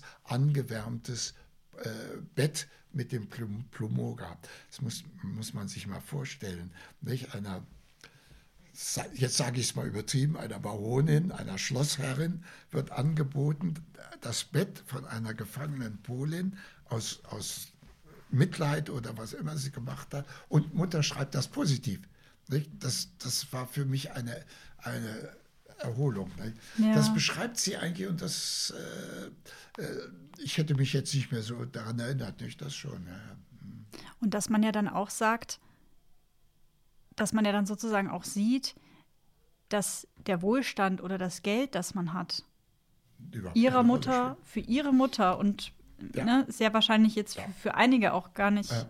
ja, obwohl es natürlich absolut, ähm, absolut privilegiert ist, in solchen Verhältnissen aufzuwachen. Das ist, steht auf einem anderen Blatt Papier, aber dass man ne, da auch eine tiefe Dankbarkeit empfinden kann. völlig, äh, äh, Ich habe die Familienchronik vor allen Dingen schreiben können. Da müssen jetzt ein paar Schritte weitergehen. Als ich nach der Wende nach Leipzig kam, ähm, äh, kam unser Pfarrer und sagte mir mal, äh, dann nennen Sie mich immer noch Herr Baron da im Dorf. Herr Baron, Sie müssen mal auf den Dachboden unserer Schlosskirche gehen. Da stehen zwei alte Schränke äh, mit verstaubten Akten. Und äh, als ich mir das anschaute, war das unser gesamtes Familienarchiv. Ich hatte damals im Schloss noch zwei alte Tanten, die ich übrigens dem Krieg kennengelernt habe. Und äh, das habe ich auch in dem Film übrigens beschrieben.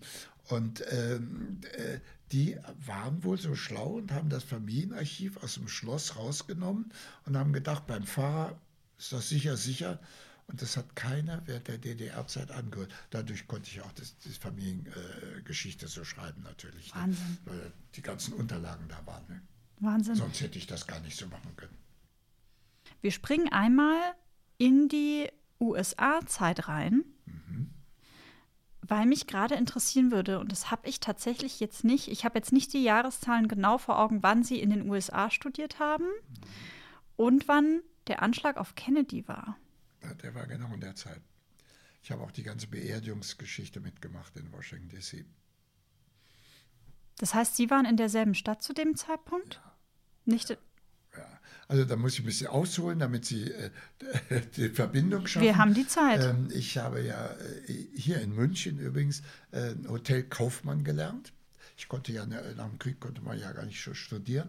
Ähm, Hotel Kaufmann gelernt und dann, als ich die Lehre fertig hatte, äh, sagte mir mein Lehrherr, ähm, äh, jetzt musst du raus ins Ausland. Was natürlich damals äh, Ende der 50er Jahre noch immer das war jetzt nicht gerade üblich. praktisch nicht möglich war. Und Ja. dann ähm, äh, äh, hatten wir eine Verbindung nach Südamerika, nach Peru. Und ähm, dann bin ich mit einem äh, äh, Dampfer, äh, das war so ein Frachter mit zwölf Passagieren, äh, kriegte ich eine Möglichkeit, auch wieder durch ein bisschen Beziehungen, ja, durch Hamburg, durch Verwandte, äh, konnte ich dann nach Südamerika, da habe ich in einem Hotel gearbeitet Das heißt, Sie sind mit dem Frachtschiff einmal rübergetuckert. da darüber geschippert. Und äh, dann bin ich äh, in äh, ähm, Südamerika? Lima, Peru Genau. gewesen, zwei Jahre. Und dann bin ich, und dann hatte ich da jemanden kennengelernt im Hotel, ähm, ich habe da ja so am Empfang meistens gearbeitet, äh, der ein großes Hotel in Washington hatte und äh, hat mir dann ermöglicht, dass ich in die Staaten ging und da war ich dann eben, das war die Kennedy-Zeit und da kriegte ich ein Stipendium an der Cornell University für Hotelmanagement. Toll. Aber, jetzt kommt aber das Aber, ich musste mir das alles bitter erarbeiten. Also ich hatte die Möglichkeiten, ja, also mir wurden die Türen aufgemacht, mhm. aber ich musste selbst durchgehen. Also ich habe schwer gearbeitet, auch in den Hotels, nicht, um mir Geld zu verdienen. Ähm, und, äh, ähm, was, was würden Sie als Schwerarbeiten bezeichnen? Wenn, zeitlich, wenn, wir, wenn zeitlich. wir jetzt, ja, ich habe jetzt 40 Stunden ja. Vollzeitjob, gerne mal auch ja, mit Überstunden. Was ist so? Zeit. Zeit, würde ich sagen. Das war aber in meiner Generation ja auch ganz anders. Nicht heute, wenn jemand also länger als so und so viele Stunden arbeitet, dann ist gleich große Aufruhr mich hat in der Zeit kein Mensch gefragt, nicht, äh, wie lange ich arbeite. Ne, das war nicht, schwere Arbeit versteht man ja eigentlich äh, richtige körperliche Arbeit, nicht? Das habe ich natürlich nicht. Nee, das wollte ich jetzt gerade ja, auch einmal, deswegen ich aber war schwere, so neugierig. Schwere Zeit schon, ja. Das habe ja. ich. Aber eben eine hochinteressante Zeit, nicht? nicht? Zur Beerdigung, äh, ich war in diesem Scheuem-Hotel, einem riesengroßen Hotel, äh, und ich hatte ja den Vorteil, ich sprach Spanisch durch Peru äh, sprach Deutsch und die Amerikaner sprachen überhaupt keine Sprache. Dadurch wurde, wurde ich gleich auch Chef da von der ganzen Rezeptionsgeschichte und erlebte natürlich enorm äh, viele Menschen dort mit. Äh, ich kenne zum Beispiel, mache ich sie wahrscheinlich neidisch, obwohl ihre Generation das wahrscheinlich nicht mehr, Marlene Dietrich, nicht? die ist bei uns im Hotel aufgetreten. Wir hatten einen großen Showroom. Und Sagen Marlene Sie, Sie haben Dietrich, mal mit Marlene Dietrich äh, getanzt. Ist da dreimal aufgetreten. Und als sie das erste Mal kam, äh, der Manager vom Hotel sagte mir, Wolf, die können ja nicht Wolf aussprechen, es mm, ging ja alles Wolf. immer per Du. Wolf, äh, übermorgen oder was kommt Marlene Dietrich, die tritt dann auf. Bitte sprich kein Wort Deutsch mit ihr, denn sie hasst die Deutschen. Gut, also Marlene Dietrich betrifft mit großem äh, äh, Entree da, äh, unsere Halle. Ich gehe also auf sie zu, begrüße sie mit meinem damals auch nicht so tollen Englisch. Das war ja auch noch nicht so. Nicht also, so there, there was a slightly chance that she might recognize your accent. Dann guckt sie mich so an mit ihren großen Augen. Sie sind doch ein Deutscher wir können doch Deutsch sprechen. Sagte sie aber auf Englisch. Sagte sie, nein, das sagte das sie sagte auf sie Deutsch. Direkt das auf Deutsch. sofort auf Deutsch gesagt. Das wird sie in meinem schlechten Englisch wahrscheinlich. Und dann passierte das Kuriosum in dem Hotel. Die dreimal, die sie da war, immer so, so alle halbe Jahre kam sie, sie ließ sich nur von mir bedienen. Also ich war für sie, und wir haben natürlich immer nur Deutsch gesprochen, ganz klar. Und als ich dann nach Deutschland zurückkam und dann hier so in der Presse äh, las, äh, Marlene Dietrich jetzt in Amerika und Verräterin äh, gegen die Deutschen und sie spricht kein Wort Deutsch mehr, war alles Blödsinn. Ne? Mhm. War überhaupt gar nicht so. Und solche Leute. Äh, und wie war sie so? Von, bitte? Wie war sie Sehr so? Nett. Ich konnte mit ihr blenden. Aber sie war auch ganz froh, glaube ich. Äh, sie freute sich, glaube ich, auch jemanden haben. Wir, wir, wir haben uns, konnten mhm. auch ganz gut. Und da mhm. habe ich die ganzen Stars, Belafonte und, und äh, Erta Kitt, wie sie alle hießen, die habe ich ja alle kennengelernt durch diesen Showroom. Ne? Und dann habe ich miterlebt die Beerdigung von das, Kennedy. Das heißt, wenn wir zurückspringen vor der Beerdigung, der Tag des Attentates. Ja. Wie haben Sie den, den erlebt? Äh, na, entsetzlich. Das war, ich war im Dienst im Hotel und es ging dann sofort durch die, das ganze Personal und alles. Das heißt, war, wurde es quasi so äh, Mund zu Mund ja, irgendwie? Ja, Mund zu Mund äh, erstmal und dann, ja, ja, natürlich. Und dann hatte unser Haben Sie dann den Fernseher angemacht und da die Bilder schon gesehen? Oder wie? Weil man heutzutage kenne ich so. Nein, nein. Da äh, sieht man sofort so die Bilder irgendwie. Sie dürfen nicht vergessen, ich war ja ein, ein Angestellter. Mhm. Ich meine, trotz meiner guten Position da, ich war Anfang 20, ne, aber ähm, äh, ich war ein Angestellter, da, da, da, haben wir gar nicht mit Fernsehen und so. Das, äh, da hat vielleicht unser Manager, nicht, der, der saß wahrscheinlich in seinem Büro vorm Fernseher. Ne. Und unser Hotel hatte einen Vertrag mit der deutschen Botschaft. Und ähm, äh, zur Beerdigung kamen ja dann auch die ganzen deutschen Politiker, die wohnten alle bei uns. Damals war es Erhard übrigens. Mhm. Die habe ich dadurch alle natürlich kennengelernt, weil ich die auch betreuen konnte, weil ich Deutsch sprach. Ne? Das heißt, Sie haben, welche Tätigkeiten haben Sie dann ausgeführt, wenn Sie sagen, Sie haben die. die, die ich war Chef, äh, Chef der Rezeption, würde mhm. man heute sagen. Mhm. Aber eben sehr gefragt, auch für andere Sachen da immer, wegen meinem Sprachkenntnissen. Ja, ja, klar. Die Amerikaner, dieses große Land, mhm. brauchte keine Sprache. Mhm. Nicht? Wie haben Sie, haben Sie dann Erhard haben Sie dann einen Eindruck gewonnen von Erhard, ja, als er angereist ja, ist? Ein absoluter Muffel. Äh, der Erhard, der war äh, nicht nur zur Beerdigung, er war schon zwei, drei Mal als Kanzler da. Und wenn, äh, wenn ich dann so Dienst da unten hatte und äh, ich ihm begegnete, sagte er, Herr Bundeskanzler, wie geht's Ihnen? Heute ist ein wunderbarer Tag draußen mit Sonne. Keine Antwort, nichts, murmelte vor sich hin. Aber da gab es umgekehrt auch ganz andere. Ich habe zum Beispiel miterlebt, da war, er war noch Staatssekretär unserer spätere, spätere Bundespräsident Köhler. Er war damals Staatssekretär, ganz junger Staatssekretär. Kam sehr oft, äh, äh, ich weiß gar nicht, von was er Staatssekretär war. Und äh, wir hatten uns auch so ein bisschen, da kam auch mal gleich dann zu mir, wollte dann so einige Sachen waren. Äh, und den traf ich vor etwa als er Bundespräsident war, der war ja der Wanderer mit seiner Frau, ist ja immer hier in den Alpen gewandert. Und ich bin mit einem Freund ähm, äh, in Krünn auf einer Wanderung. Und plötzlich kommt mir das Ehepaar, aber da war er schon pensioniert mhm. natürlich mhm. als Bundespräsident, kommen mir die beiden so entgegen. Und äh, wir es war auch ein schmaler Weg, wir stutzen auch einen Moment. Und ich sagte so ganz spontan, es erstaunlich, dass ich so schnell reagiert habe. Ach, Herr Bundespräsident, äh, erinnern Sie sich noch an Washington und an mich? Er stotterte etwas. Naja, also ob er sich nun wirklich äh, an den kleinen äh, Menschen da, aber wir haben es wunderbar dann ähm, äh, auf diesem Steg da unterhalten. Ne? Das sind so Erlebnisse, die kann man aber nicht erzwingen, die ergeben sich auf einem natürlichen Weg. Und wenn man ein gewisses Alter hat wie ich, kann man natürlich, solche Begegnungen hat man natürlich sehr viele. Ja, ja, klar, weil dann haben sie ja, ja auch ähm, im besten Fall auch einige Menschen kennengelernt. Ja. Wenn wir einmal zurückkommen auf ähm, Kennedy und den Tag des Attentates. Das heißt, ähm, ja, die Nachricht verbreitet sich. Sie müssen wahrscheinlich weiterhin zwangsläufig, ganz normal in Anführungsstrichen, ihren Dienst weiter tun. Ähm, wie ja, also wie ging das dann weiter? So also mich hat es persönlich ein bisschen berührt, äh, weil ich das Ehepaar kenne, die auch kennengelernt hatte. Äh, ein Großonkel von mir war deutscher Botschafter äh, zur Kaiserzeit in Washington ähm, unter Ted Roosevelt. Und ich hatte immer Kontakt zur, das äh, ist auch so eine Geschichte, als ich äh, schweife ich ein bisschen ab. Ähm, mein Vater sagte, als ich nach Amerika ging, äh, wenn du in Washington ankommst, nimmst du deine Visitenkarte und meldest dich bei der deutschen Botschaft äh, und sagst auch, wer du bist, dass dein Großonkel mein mhm. Botschafter war. Mhm. Das tat ich brav und das hatte den Erfolg, dass die mich dauernd zu irgendwelchen Sachen einluden. Und dann wurde ich auch mal zu einem Empfang durch äh, äh die Botschaft äh, im Weißen Haus eingeladen, zu einem Nein. Empfang von den Kennedys.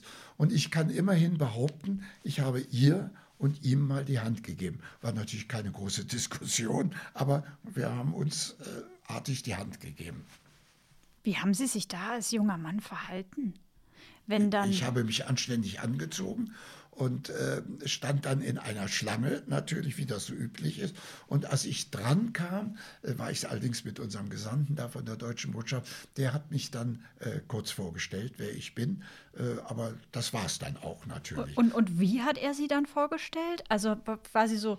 Äh, da hat er mich nicht mit meinem, hat er nur, äh, das ist Wolf von Sternburg, da hat er übrigens Wolf von Sternburg gesagt, weiß ich noch genau. Okay. Damit kann ich heute angeben mit sowas, aber äh, ich muss da gar nicht angeben. Das sind so persönliche Erlebnisse, äh, die man einfach äh, auch durch meinen Beruf bedingt natürlich. Äh, dann dann irgendwie bekommt. Ja. Ja. Ich würde mir denken, ich würde gar nicht wissen, wie ich das Besteck zu halten habe und ob ich von links nach rechts essen soll oder oben nach unten oder ähm, so, ja, so, da kommt so Geschichten. Jetzt wieder mit meinem Elternhaus. Das kommt. Trotzdem wir alles verloren mhm. hatten, wirklich, wir gehören ja nun zu den Familien, die alles, ähnlich wie in der Ukraine jetzt, nicht, äh, alles verloren hatten.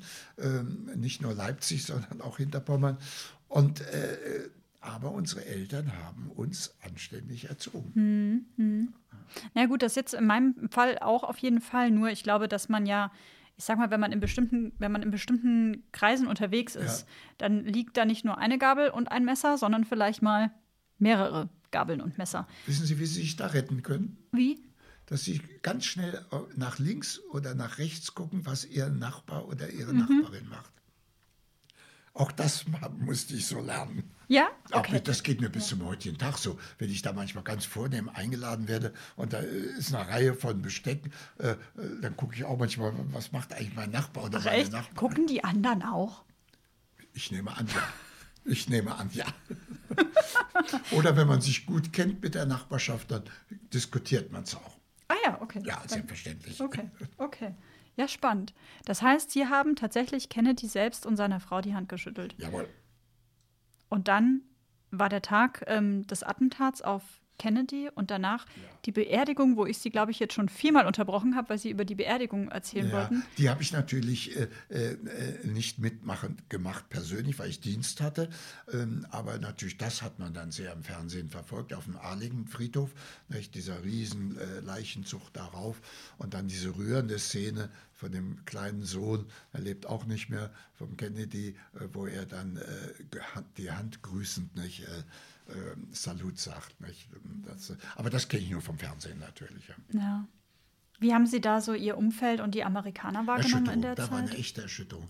Wissen Sie, weil ähm, äh, kann man fast vergleichen äh, mit Pearl Harbor. Die Amerikaner sind so etwas einfach nicht gewohnt, dass so etwas passiert, dass ihr Präsident da plötzlich ermordet wird oder dass da plötzlich die Japaner mit Flugzeugen kommen und äh, Pearl Harbor bombardieren. Ähm, ich habe neulich im Fernsehen mal wieder so eine Aufzeichnung davon äh, äh, gesehen. Ähm, äh, und da ist, da ist das Entsetzen und die Empörung natürlich enorm.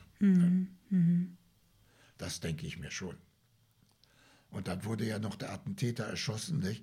Ähm, ein paar Tage später, nicht? Da in Dallas. Also ähm, äh, schlimmer konnte es ja gar nicht laufen. Ne? Ja, ja.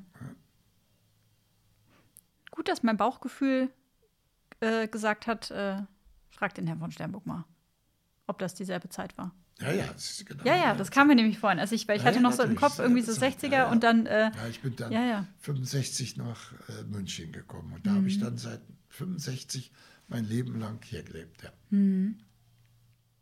wenn wir einmal den Sprung machen und einmal die Verbindung herstellen, einmal, sie wachsen auf in, in, in Pommern, in Stolp. Dort gibt es ein großes Gut. Sie kommen aus ähm, ja, wohlhabenden Verhältnissen. Ähm, und dann gibt es noch den Teil in Leipzig, beziehungsweise in dem Ort nebenan. Sie sagen mir es nochmal, ich, hab- ich spreche es mal Lütschena. Lütschena, genau. In Lütschena. Ein, ja? Nein, ich wollte Ihnen nur sagen, das ist ein s- serbisches, äh, Lütschena äh, ist ein serbisches Wort. Äh, da haben ja die Serben früher äh, ge- gesiedelt. Ah. Ach, das wusste ich nicht. Mhm. Und ähm, äh, Lütsch heißt schön und Schena die Gegend, die schöne Gegend. Jetzt kann Das ich. übersetze ich immer Lütschena. sehr gerne. Ja, das ist ein äh, schöner, das ja. ist eigentlich sehr schön. Ja. Lütschena, ja. Also, äh, um Ihren Anfang erstmal ein bisschen zu, äh, zu, äh, zu reduzieren, ähm, äh, wir waren eine normale, äh, in Hinterpommern eine normale Familie, ähm, also nicht eine unbedingt große, wohlhabende Familie. Ähm, äh, mein Vater war Forstmann ähm, bei den Hohenzollern. Äh, dieser Besitz, wir haben zwar in einem schlossartigen Haus gelebt, der gehörte uns gar nicht, das war ein Hohenzollern-Schloss, aber das Interieur, also und äh, wir hatten es äh, mit Möbeln und, und, und Wertsachen und so, das hatten wir natürlich alles selbst eingerichtet. Das heißt, das Interieur gehörte schon zu Ihnen, Ja, ja, logischerweise. ja, natürlich. es war also ja, rein das ja. Gebäude. Ja, äh, ja. Es gehörte der Herzogin von Kreu, einer Schwedin, die das damals sich hat bauen lassen Mhm. äh, im im 17., äh, 18. Jahrhundert. Da haben wir gelebt und mein Vater hat ja verwaltet, genauso wie mein Großvater in, äh, in der Ruminterheide in Ostpreußen, ähm, äh, für den Kaiser die Ruminterheide äh, verwaltet hat. Warum ist das so gekommen? Äh, wa- Warum? Mein Großvater ist ja der Bruder des, Letz des Majoratsherrn in Leipzig, aber er war nicht der Älteste. Und das ist genau, warum ich jetzt auch als der Erbe da wurde von Lütschena. Das waren so diese Majoratserben, die ältesten Erben alles. Und daher musste mein Großvater schon äh, einen Beruf lernen. Ah, okay. Der, ne, Ja, okay. war ja Mhm, nun verstehe. nicht Erbe Ja, äh, des ja. Besitzes in Leipzig und der hatte den eben auch Forst studiert und äh, saß in der Rumänter Heide, auch auf einem sehr schönen Besitz äh, vom Kaiser und hat dort die äh, Yachten äh, vom Kaiser verwaltet. Auch nach 1918 ähm, ist äh, mein Großvater auch immer noch ins Exil nach Holland zum Kaiser gefahren, mhm. nach Dorn und hat Bericht gemacht, was ist.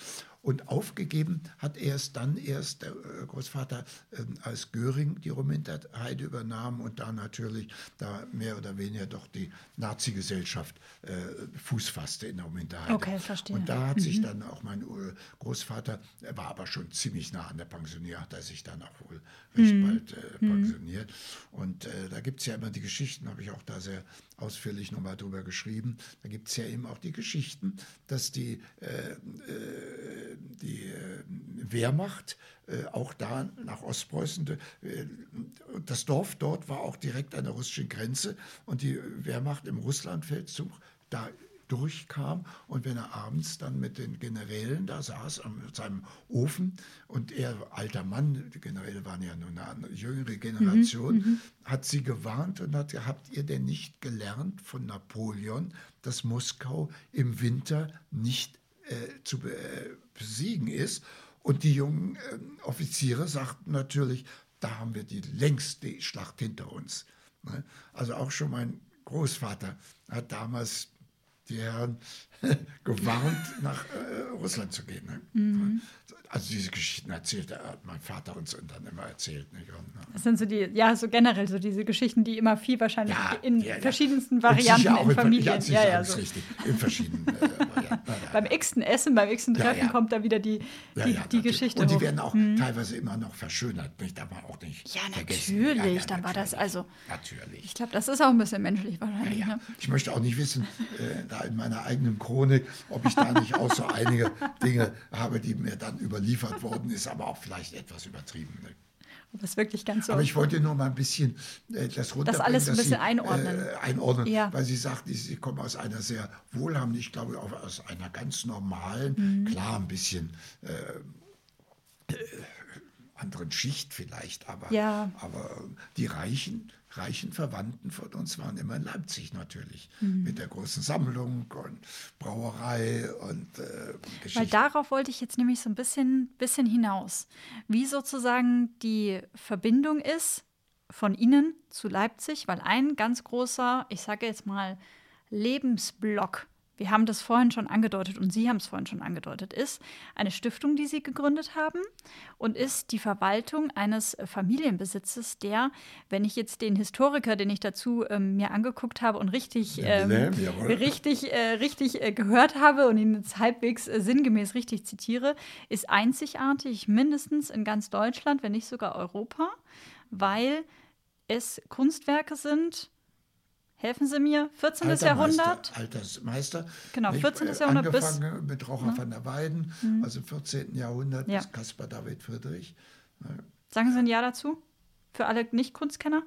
Kaspar David, sagen Sie ein Ja dazu? Äh, Achso, 1830, Kaspar David Friedrich. Also die Hauptsammelzeit meines, das ist ja mein zweifacher Ur Urgroßvater, das war so um die 1830. Ja, und diese Sammlung ist ähm, trotz Kriege beziehungsweise trotz Krieg und trotz quasi der ähm, sozusagen Mauer, Mauerbau und trotz der DDR und trotz der, der, ähm, der Enteignung mhm. erhalten geblieben. Ja. Und das ist eigentlich was, was es nicht geben kann, oder? Ja, ja das gibt es. Und zwar haben also, Sie vergessen, Sie haben vergessen die Familie. Äh, mein Urgroßvater äh, war ja nun ein schlauer Handelsherr in Leipzig und der war nun wirklich wohlhabend geworden nicht, durch seinen Handel. Nicht, er war ja ein Europäer eigentlich. Nicht, äh, Im Grunde reiste er überall rum, daher kam auch die Sammlung zurück.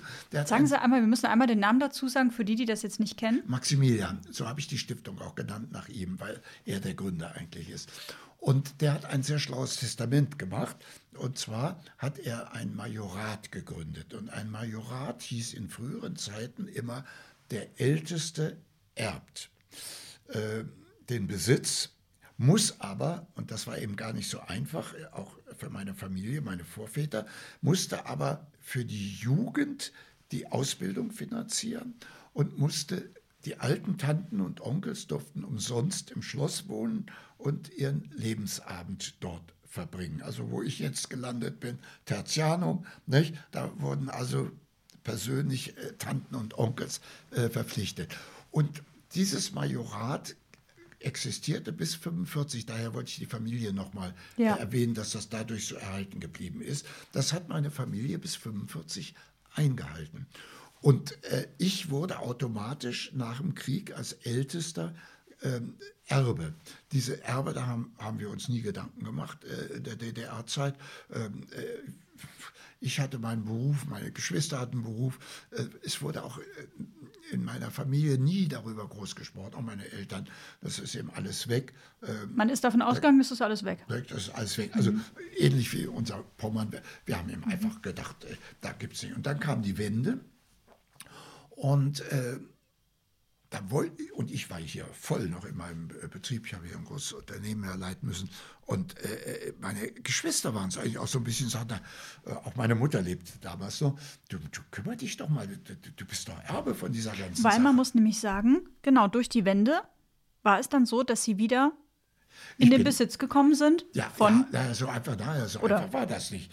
Nein, nein, nein, so einfach war das nicht. Ich bin dann 1990 hin und ähm, äh, die waren im Dorf, die alten Menschen, glücklich.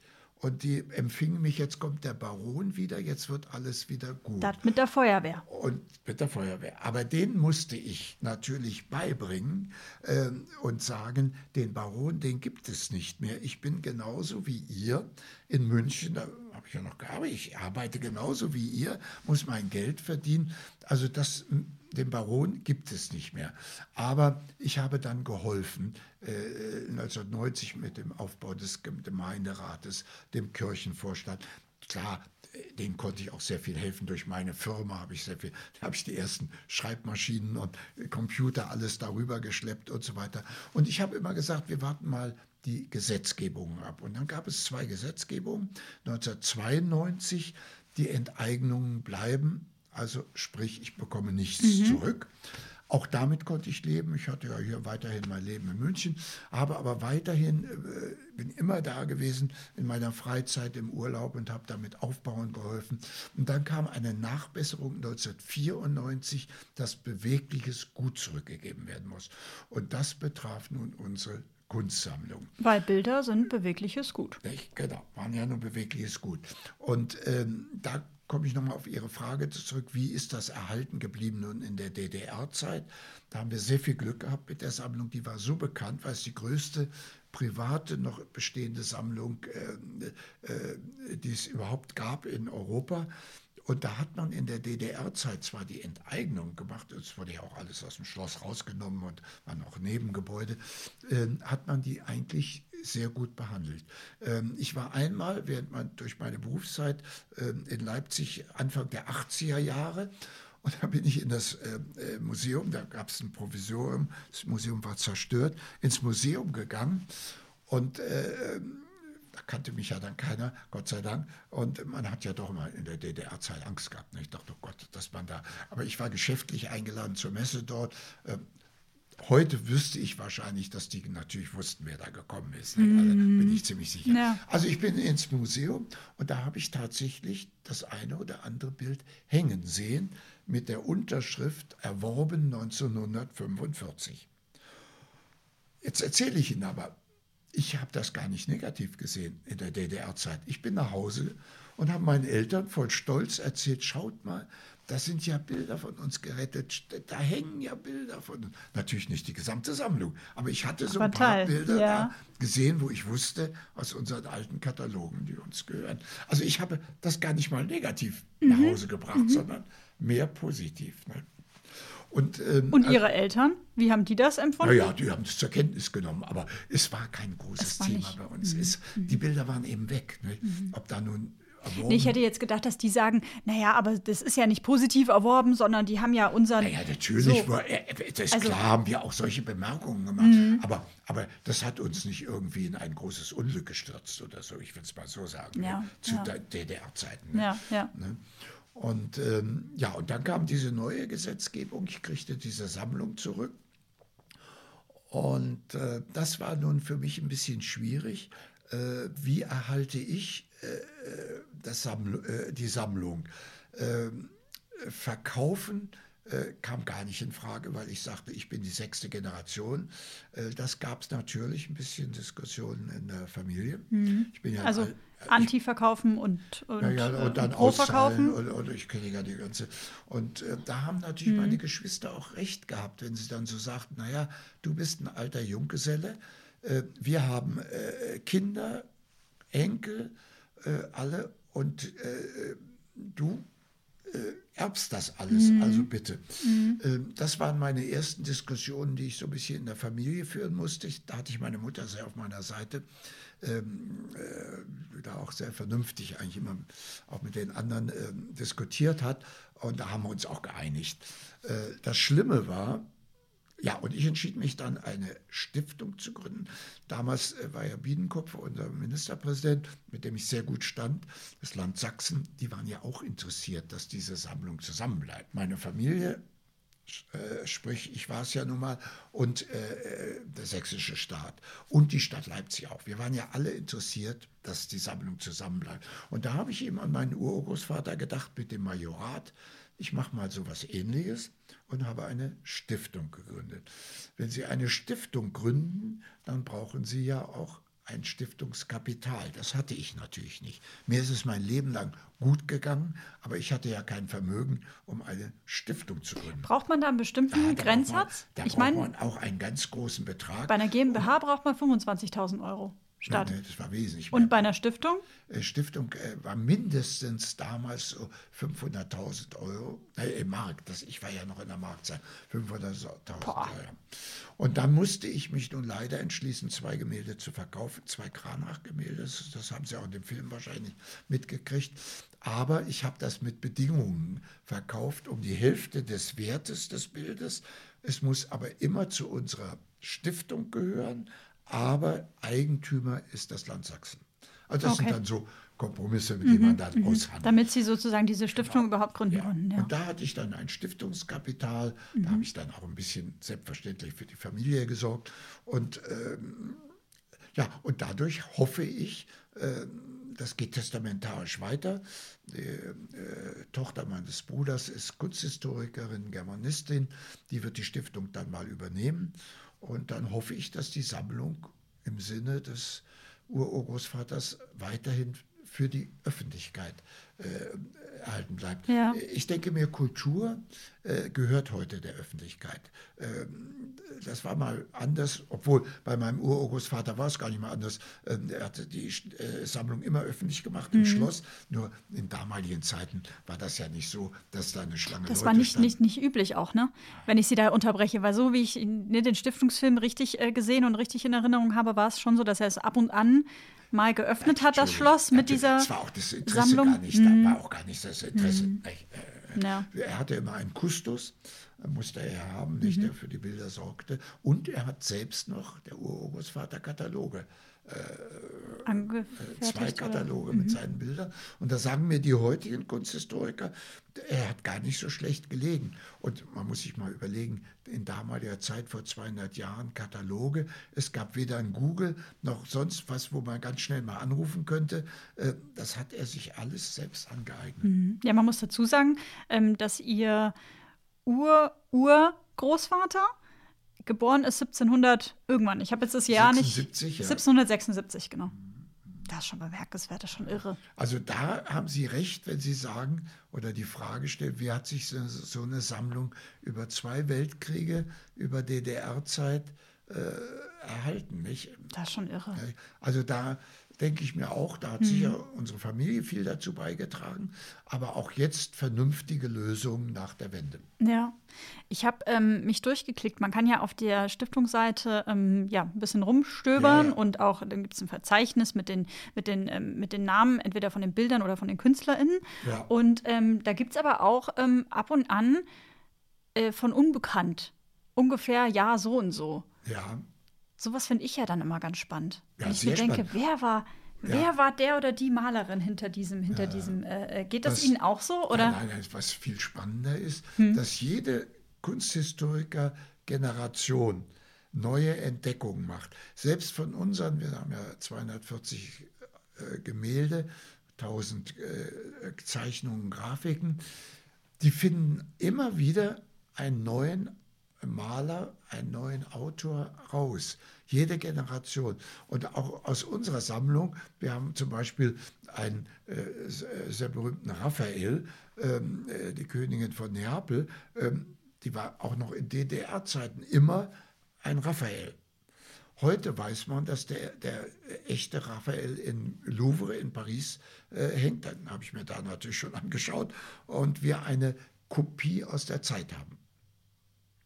Also äh, sowas auch, aber ja. umgekehrt, auch bei, wo es unbekannt heißt, plötzlich entdecken sie, ah, das ist ja doch ein hm. Rembrandt oder das ist ja doch. Nicht?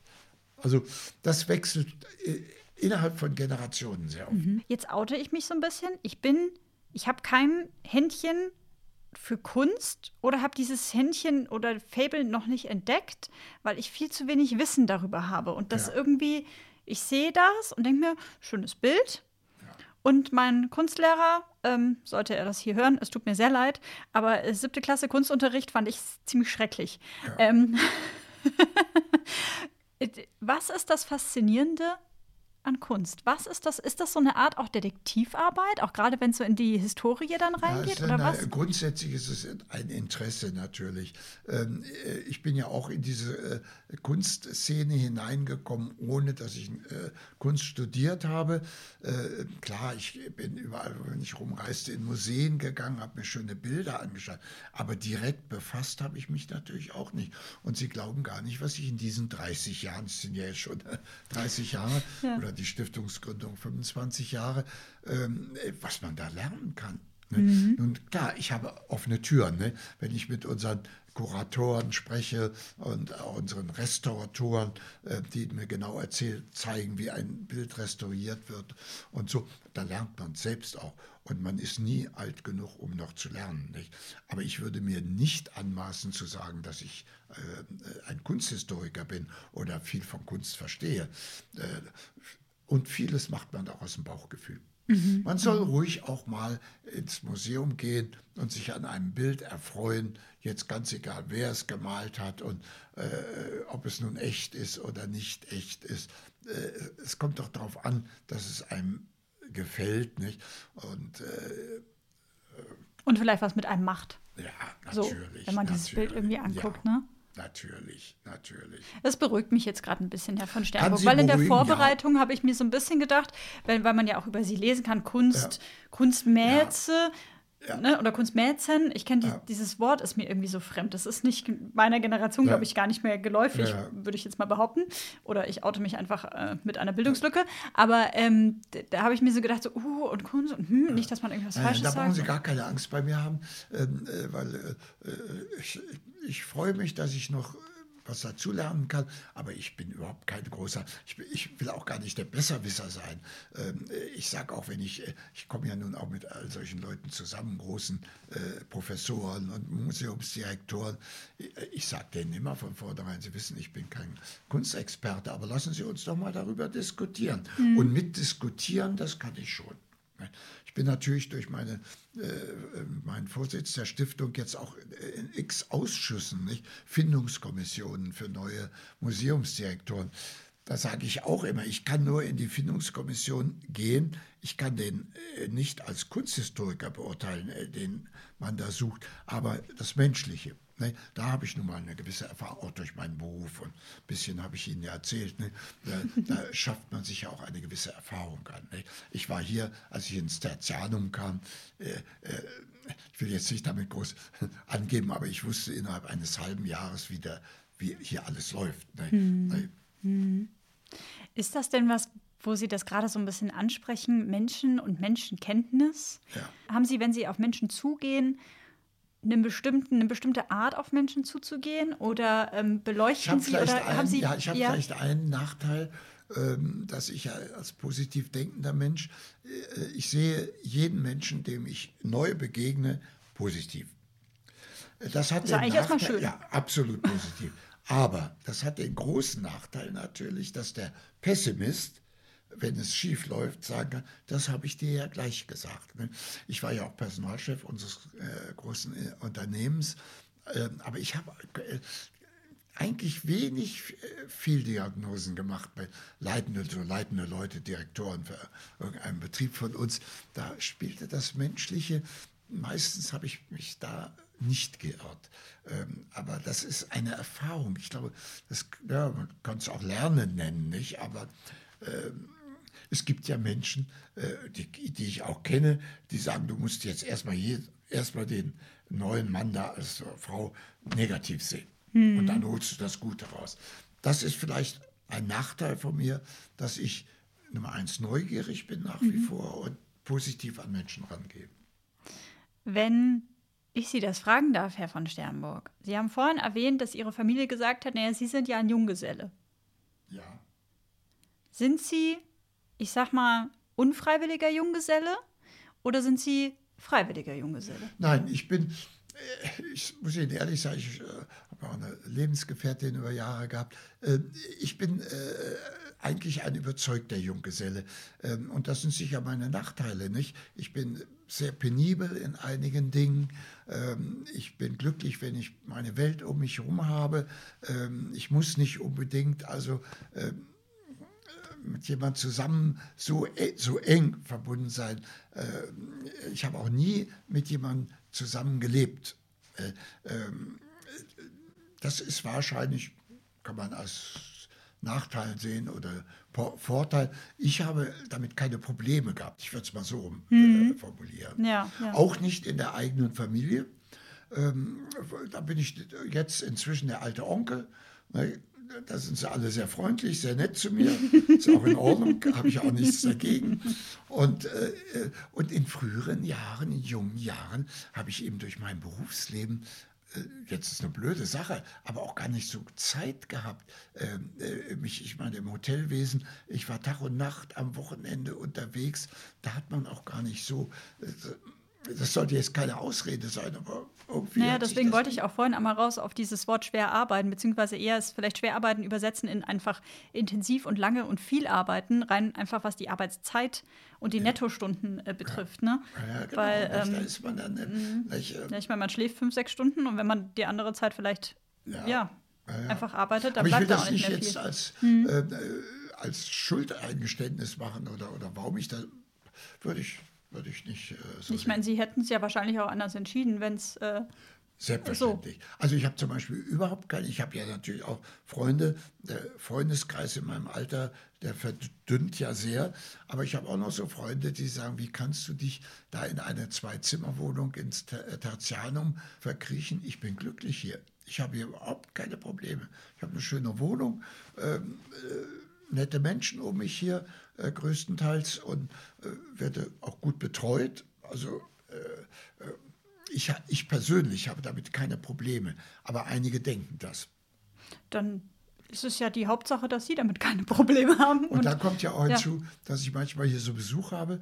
In der Pandemiezeit ja natürlich mhm. nicht mehr so viel, oder dürfen wir nicht so viel. Aber wenn ich Besuch, äh, dann kommen die oft auch äh, mit der Vorstellung, der Wolf, der sitzt jetzt äh, irgendwo in einem Seniorenheim kümmerlich in irgendeinem äh, kleinen Zimmer.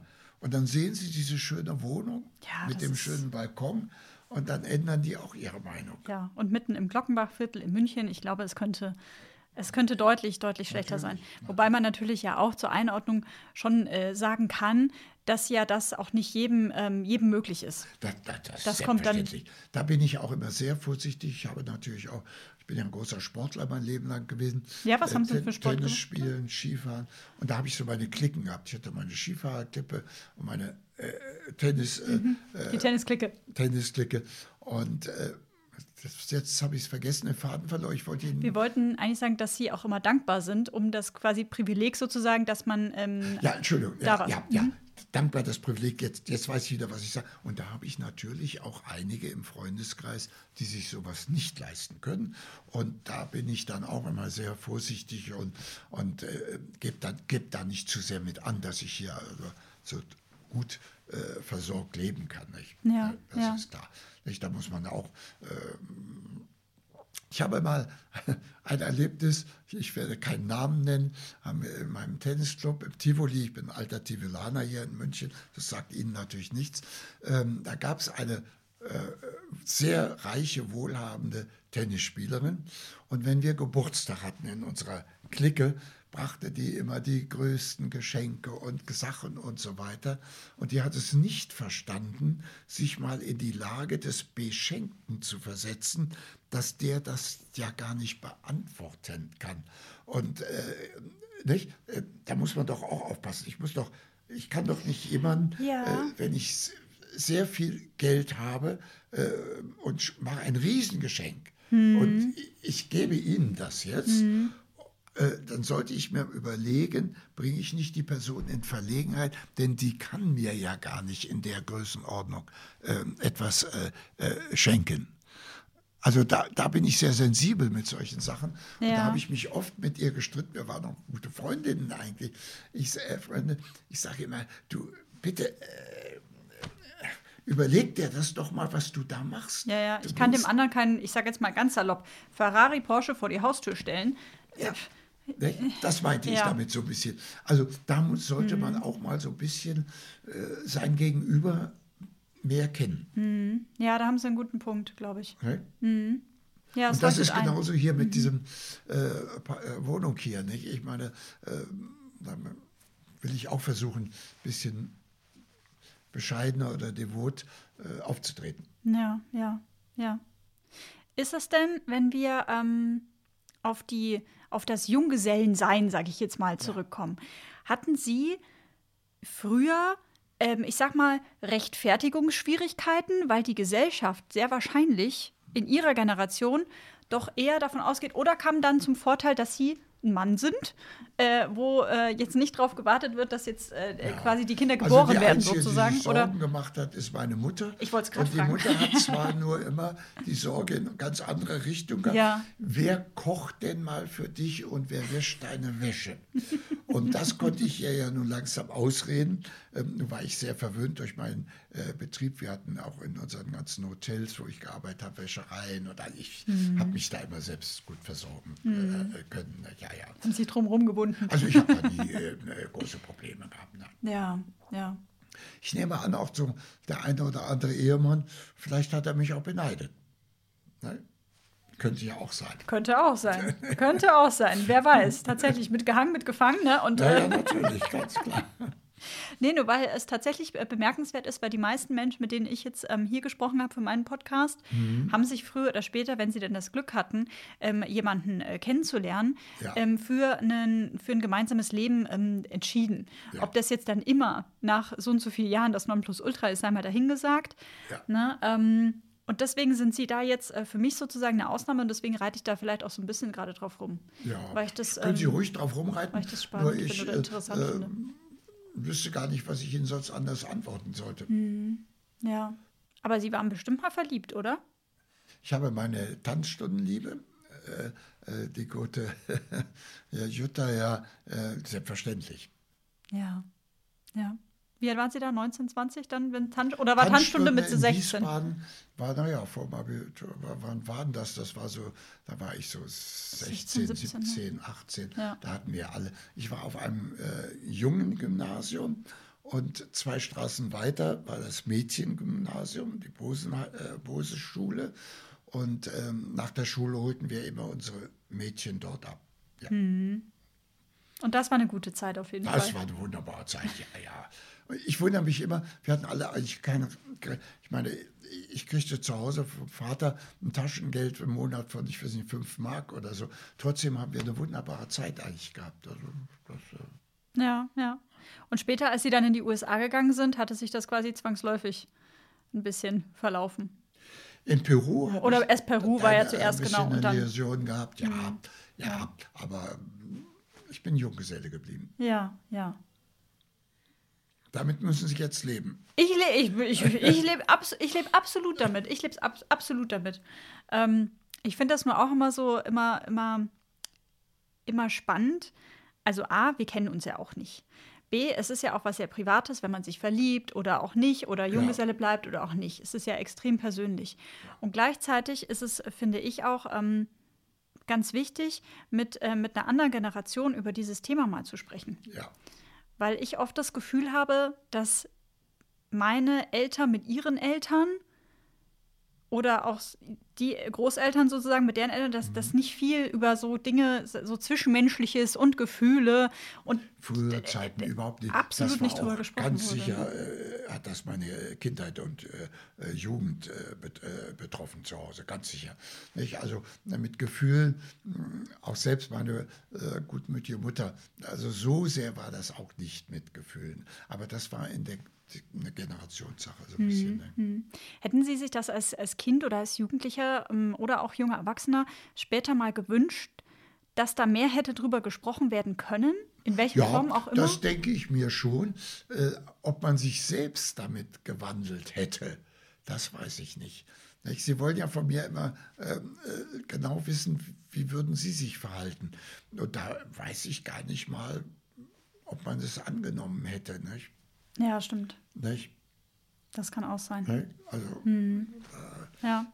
denke ich mir, dass äh, Ja, weil wir das vorhin einmal, einmal angeschnitten hatten, bevor wir so langsam aber sicher auch zum Ende kommen.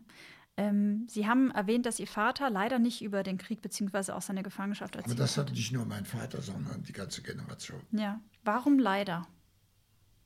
Ja, das hätte uns sicher vielleicht auch, naja, irgendwo hätten wir es gerne gewusst. Schauen Sie mal, äh, ich bin nach Amerika gekommen und da wurde ich konfrontiert äh, mit meinem auch noch damals anfangs schlechten Englisch. Da wurde ich äh, konfrontiert, ich übertreibe jetzt etwas, aber es war eben so, sag mal, wie viele Juden hast du umgebracht? Ähm, und äh, solche Bemerkungen kriegte ich zu hören. Und ich weiß noch wie heute, dass ich meinem Vater einen Brief schrieb, damals übrigens pro Woche ein äh, Luftpostbrief äh, geschrieben, aus Geldgründen. Nicht? Telefonieren wie heute hier, Handy nehmen und ganz schnell mal in Amerika anrufen. Nicht? Ich weiß, ich habe einmal Weihnachten meine Eltern angerufen. Das hat mich ein Vermögen da gekostet damals. Nicht? Und, und dann äh, hat meine Mutter nur am Telefon geheult. Nicht? Also, äh, Das war jetzt auch nicht wirklich effektiv sozusagen. ja, ja, ja, ja also äh, äh, das war also äh, äh, damals natürlich ganz alt. So, aber um auf diese jüdische Sache zu Ja, kommen. Ne? ja. Und äh, dann habe ich meinem Vater einen Brief geschrieben. Ich weiß heute nicht mehr die Antwort, aber ich, da habe ich direkt vorwurfsvoll, sag mal, was habt ihr eigentlich da, was ist da eigentlich passiert mit den Juden? Das habe ich erst in Amerika mitgekriegt. Da habe ich dann auch sehr viele Juden kennengelernt und, und ähm, dann hat man sich so nach und nach damit mal überhaupt befasst. Aber es war weder ein Thema in der Schule noch im Elternhaus. Das heißt, Sie haben eher im vorwurfsvollen Ton an Ihren Vater geschrieben Ja. und die Antwort Ja. Ja. ist wahrscheinlich auch eher offen geblieben. Wüsste ich jetzt auch nicht mehr, Ja. aber die war sicher nicht sehr äh, viel sagen. Nein, nein, nein das glaube ich auch nicht. Das glaube ich auch nicht. Ja. Mir ist eine Sache aufgefallen, während wir uns jetzt schon fast zwei Stunden unterhalten, Herr von Sternburg, dass Sie, äh, die Zeit verfliegt immer mit mir. Ähm, ich nehme das mal als Kompliment. Äh, dass, ähm, dass Sie Mitarbeiter und Mitarbeiterinnen sagen, zum Beispiel. Das ist meine Generation. Ich, ich weiß genau, worauf Sie hinaus wollen. ähm, aber äh, ich fange jetzt an, wenn ich, äh, ich mache ja alles nach wie vor handschriftlich, fange ich schon an, Mitarbeiter zu schreiben, ein Längsstrich innen äh, zu schreiben. So weit bin ich schon, ja, selbstverständlich. Ähm, ich habe überhaupt gar nichts gegen, äh, ähm, äh, äh, gegen Gendersprache oder, oder, oder. habe ich überhaupt nichts dagegen. Na, gegen Gender, das finde ich übertrieben. Also das finde ich noch ein bisschen sehr übertrieben. Aber das ist meine Generation natürlich. Nicht? Nein, äh, äh, ich wollte mehr auf die Eman- Emanzipation zurückkommen. Ich kenne ja sehr viele Frauen in sehr leitenden Positionen, Ja. äh, auch schon sehr lange. Die meisten, die meisten sagen mir ja, äh, das ist alles Blödsinn. Ich möchte den Posten haben, äh, den ich mir erkämpft habe und wo ich mir Kenntnisse geschaffen habe, sagen mir nach wie vor viele Frauen. Ähm, äh, die Feministinnen übertreiben das natürlich ein bisschen, ist ja auch richtig so, die wollen ja nach vorne kommen, aber ähm, äh, ich denke mir, das wird sehr übertrieben. Also äh, ich glaube nicht, dass das, und es hilft den Frauen auch teilweise gar nicht, nicht? Mhm. Äh, wenn das zu überpowered wird. Nicht? Äh, äh, nicht? Ich denke mir, die schaden dann natürlich mhm. Äh, äh, auch. Ich habe überhaupt nichts gegen äh, Frauen, aber mhm. wenn es ums Berufliche geht, mhm. dann denke ich mir, haben die recht, die sagen, ich möchte den Posten haben, Let's wegen go. meinen Kenntnissen mhm. und die ich mir erkämpft habe. Mhm. Ich sehe jetzt so in der Politik, in der neuen Regierung, äh, äh, haben Sie ja nun sehr viele Frauen, da sind eben zwei, ich werde jetzt auch keine Namen nennen, äh, die ich unmöglich finde, äh, so einen Posten, wo sie nie mit der Materie zu tun gehabt haben, jetzt als Minister, äh, Ministerinnen mhm. haben. Mhm. Also na gut, wobei das, glaube ich, jetzt aber auch bei männlichen Kollegen auch der Fall ist, ne?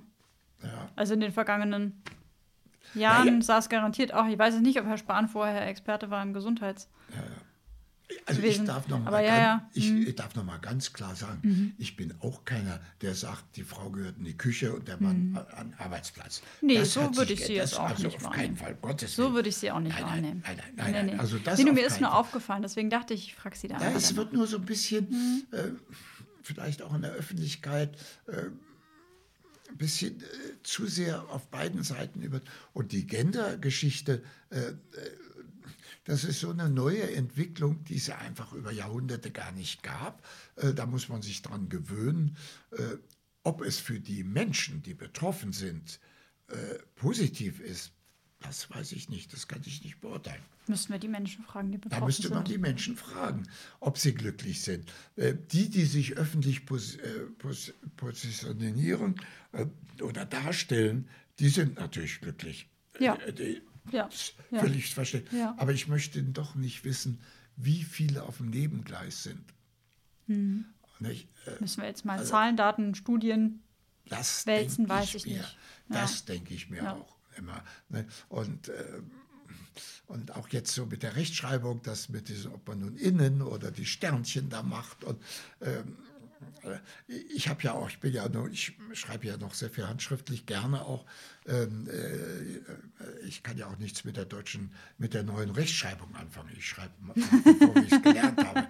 Äh, äh, ja, aber das ja. hat mit meinem Alter zu tun. Ja, nicht? Das ist ja, selbstverständlich. Dass auch was die Emanzipation anbetrifft, denken sie selbstverständlich anders. Das ja auch, verstehe ich auch, akzeptiere ja. ich auch. Ne? Ja. Ganz klar. Ja, Nur, ich finde immer alles, was man so mit Gewalt durchbringen will, äh, das hat doch immer ja. Haken und Ösen. Ja, und oftmals, so würde ich das jetzt aus meiner, meiner Brille betrachten, als, äh, als Frau, die eher gendert, und die eher versucht, das, äh, das in den Alltag auch irgendwie zu integrieren und es nicht ja. nur zum Beispiel jetzt im Podcast zu machen, weil ich sage auch ganz oft GesprächspartnerInnen und ja. mache das einfach so. Ja. Ähm, aber im, im Alltag mal mehr, mal weniger intensiv. Ähm, denke mir natürlich, wenn wir keinen Schritt tun werden in eine gewisse Richtung, dann wird sich ja nichts verändern. Und dann ist wahrscheinlich auch Gewalt so ein bisschen, so ein bisschen relativ, weil wir vielleicht fast forward 20 Jahre das gar nicht als Gewalt mehr empfinden würden, weil es ja. dann und wir es jetzt vielleicht denken, oh, ja. oh, jetzt muss. Deswegen, da bin ich so ein bisschen, ähm, ja. weil, weil ich habe auch letztens einen, einen, einen, Trailer gesehen zu einem Kinofilm über ähm, Sexismus in der Politik, wo ähm, ältere, ähm, ältere Politikerinnen, die jetzt schon ausgeschieden sind, äh, erzählen, welche welche Bemerkungen sie sich da anhören mussten. Das mir sind die Ohren, ich bin ja, das war ja 60er, also, 70er äh, Jahre, oder? Da bin ich zu gut, glaube ich. Ähm, wenn ich sowas lese, denke ich mir, das darf doch nicht wahr sein. Mhm. Das, ist, das ist auch vielleicht ein bisschen meine Gutgläubigkeit in den Menschen, nicht? dass ich sowas eigentlich gar nicht, ähm, äh, ähm, auch, auch, auch äh, im Büro, nicht? Äh, ähm, diese Sexübergriffe und, äh, von den Männern äh, Komisch. Also mhm. ich bin Gott sei Dank nie in so einer Welt groß geworden mhm. oder habe das in meinem Berufsleben ja. habe ich eigentlich sowas ja. überhaupt nie miterlebt. Ja. Ähm, aber ähm, das ist spannend. Ich habe schon so Sprüche gedrückt bekommen. Aber mal, mal von ja, ja, so, ja, ja, doch schon. Das ist, äh, das ist, äh, ist, ist, ist spannend auf jeden Fall. Ich komme zu meiner allerletzten Frage. Ja. Mein Podcast heißt ja, die Dritten, damit nichts verloren geht. Ja. Was aus Ihrem Leben sollte denn nicht verloren gehen? Tja, das ist schwer zu sagen. Meine Erfahrung vielleicht. Ne?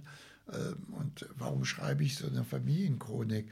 Auch im, da ist auch mein eigener Egoismus, mein, eigener, mein eigenes Interesse dran, dass ich äh, so etwas weitergebe, weiter übergebe, aber ohne mit dem erhobenen Finger. Also das habe ich von meinem Vater gelernt, das nicht zu tun. Ich habe nie ob es Beruf ist oder auch in meiner eigenen Familie, ich habe nie äh, unter Zwang etwas verlangt. Ich habe versucht, diplomatisch Wege zu finden. Ich, ich darf auch meinem heutigen Alter sagen, das ist, das ist mir auch, glaube ich, einigermaßen gelungen. Äh, ich hörte mal eine Bemerkung äh, einer alten Freundin von mir, naja, mit dir kann man sich ja gar nicht streiten. Äh, da liegt leider etwas äh, Wahrheit drin.